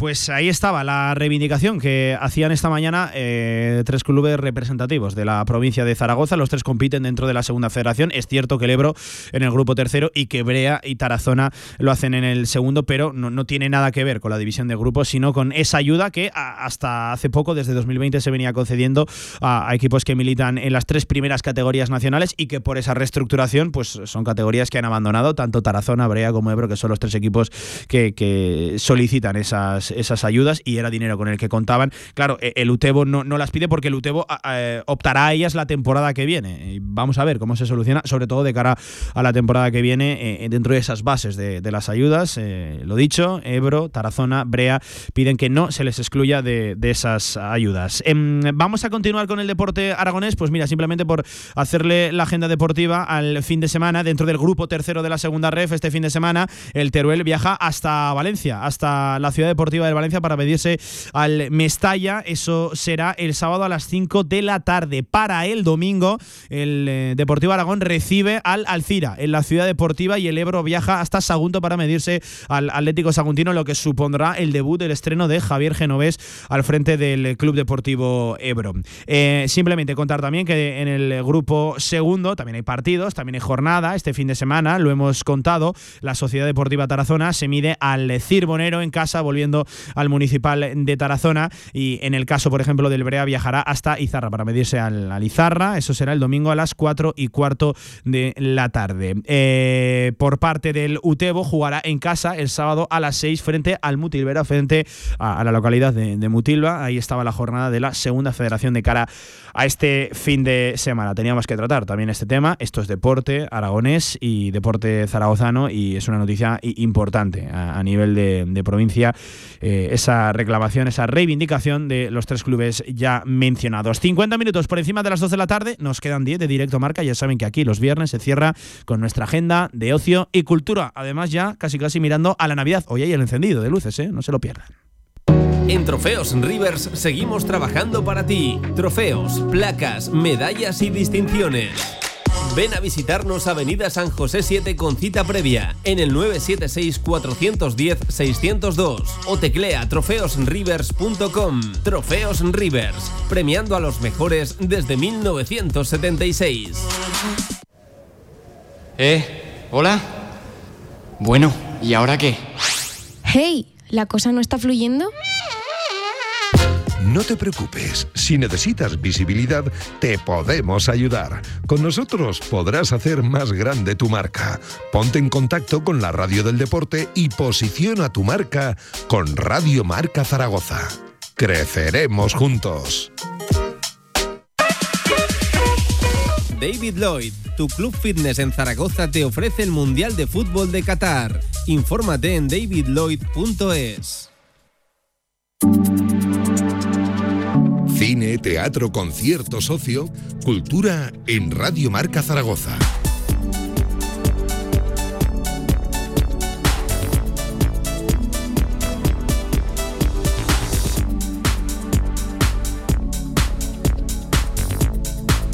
52 minutos por encima de las 2 de la tarde abrimos nuestra agenda de ocio y cultura, ya casi casi mirando a la Navidad y es que esta semana fue presentada la programación navideña en nuestra ciudad, programación que arranca esta misma tarde ya con el eh, encendido de las luces navideñas, sí, sí, en nuestra ciudad ya encendido de, las luces, Eh, el espíritu navideño va a regresar a Zaragoza desde este 2 de diciembre hasta bi- bien pasada, eh, incluso diría la, la Navidad, con una amplia programación de actividades y que la Plaza del Pilar será un año más el centro neurálgico con sus múltiples espacios conformando la llamada Plaza de la Navidad. Eh, vamos a escuchar presentando esa programación esta semana a Sara Fernández, la vicealcaldesa de la ciudad.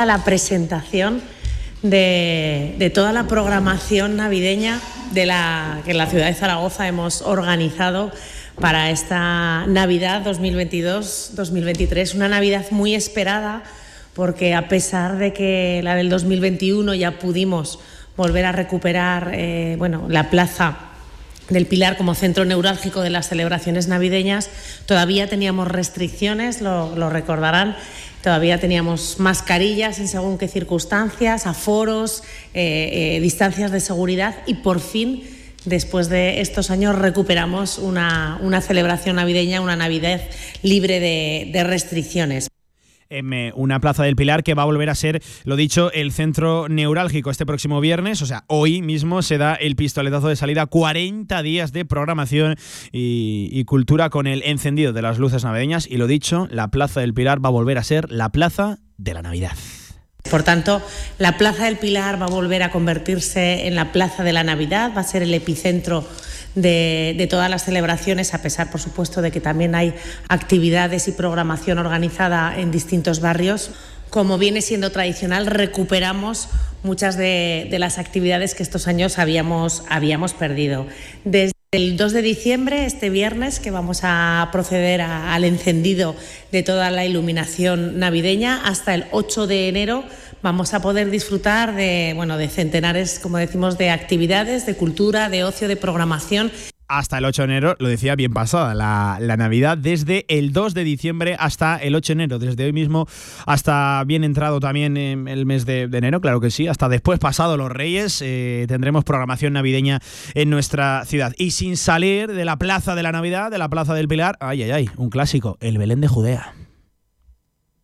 Empezaremos por eh, lo que es la plaza tal cual. El espacio más tradicional, por supuesto, vuelve a ser el Belén de Judea. El, el Belén que, como saben, tiene un centenar de figuras de tamaño real. Agradecer, como siempre, a, las brigadas, al servicio de parques y jardines, a las contratas y, por supuesto, a, a, los, a los compañeros de Zaragoza Cultural que hacen posible que ese Belén único eh, en España vuelva a ser eh, centro de, de atención de estas Navidades. El año pasado pasaron 301.000 visitantes por el Belén y estamos convencidos de que, de que este, este año va a volver a ser un gran éxito.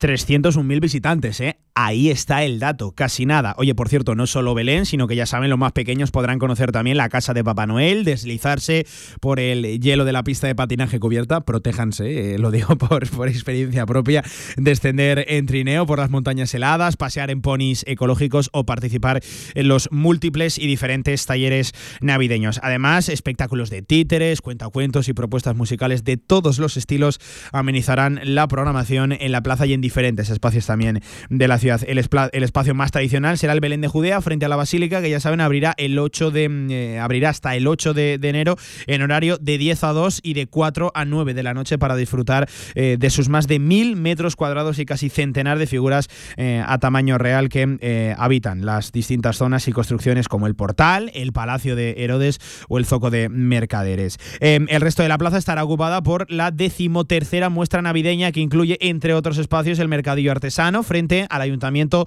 abierto de 11 a 10 de la noche todos los días, ¿eh? de forma ininterrumpida, ampliando hasta medianoche los sábados y festivos. El árbol de los deseos, los paseos, lo dicho, ya mencionados, con los ponis ecológicos, la noria ecológica, el Snow City, el carrusel, la casita de Papá Noel. Está nuestro Víctor Sánchez.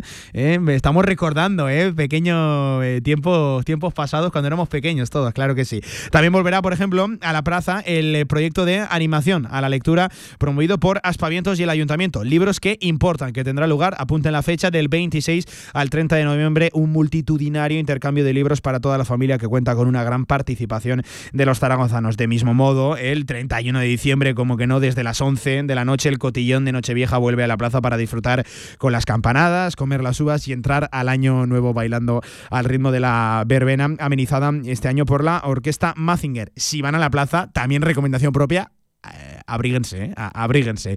Eh, oye, por cierto, eh, tienen toda la programación navideña, todos los eventos, todos los actos, ya no solo en la plaza, sino en toda la ciudad, en nuestra página web, eh, www.radiomarcazaragoza.es. Em, también, por ejemplo, volviendo ahora aquí cerquita de la radio, al teatro principal, este fin de semana, Cigarreras, un espectáculo basado en la tribuna de Emilia Pardo Bazán, versión y dirección de Cándido Pazo, con Tamara Canosa, con Susana Dans, con Merce Castro, con Isabel Naveira, con Cobadón Averdiñas, Ana Santos y y Ledicia Sola. Lo dicho, cigarreras en el teatro principal. Simplemente contarles que en el auditorio de Zaragoza este fin de semana Fito y Fitipaldis. De hecho, esta noche a las 9 y mañana doblan turno también a las 9 de la noche en el auditorio principal. Una oferta cultural y un conciertazo, desde luego, Fito y Fitipaldis.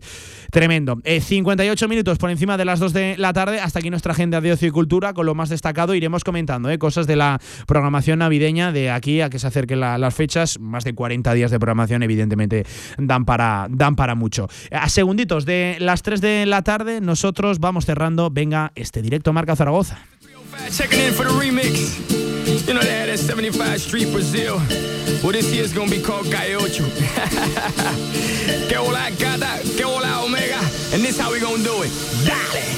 One, two, three, four. Uno, dos, Para coronarse, ¿eh? para coronarse nuestro Víctor Sánchez, el tema que nos pone para cerrar este directo Marca Zaragoza. Madre mía, yo insisto, 6, 7, 9, 81, 24, 57, los insultos a él por ahí, por esa, por esa vía, por WhatsApp. Eh, simplemente, eh, les emplazo a mañana 11 de la mañana tenemos un especial desde la Puebla de Alfinel, el Luis Dopazo, otro memorial Luis Luis Dopazo y otro memorial donde Radio Marca va a estar allí presente pasando una fantástica mañana y haciéndole la previa a ese Real Zaragoza Ibiza desde las 4 de la tarde, te lo contamos también eh, en el Estadio Municipal de la Romareda, un partido fundamental, importantísimo para los de Fran Escriba y simplemente pues les voy a dejar con Radio Marca, con marcador, con la radio del deporte y la radio del Mundial. Desde las 4, Corea del Sur, Portugal, gana Uruguay para las 8 de la tarde, Camerún, Brasil y Serbia, Suiza. Pasen un fantástico fin de semana. Gracias por estar al otro lado. Adiós.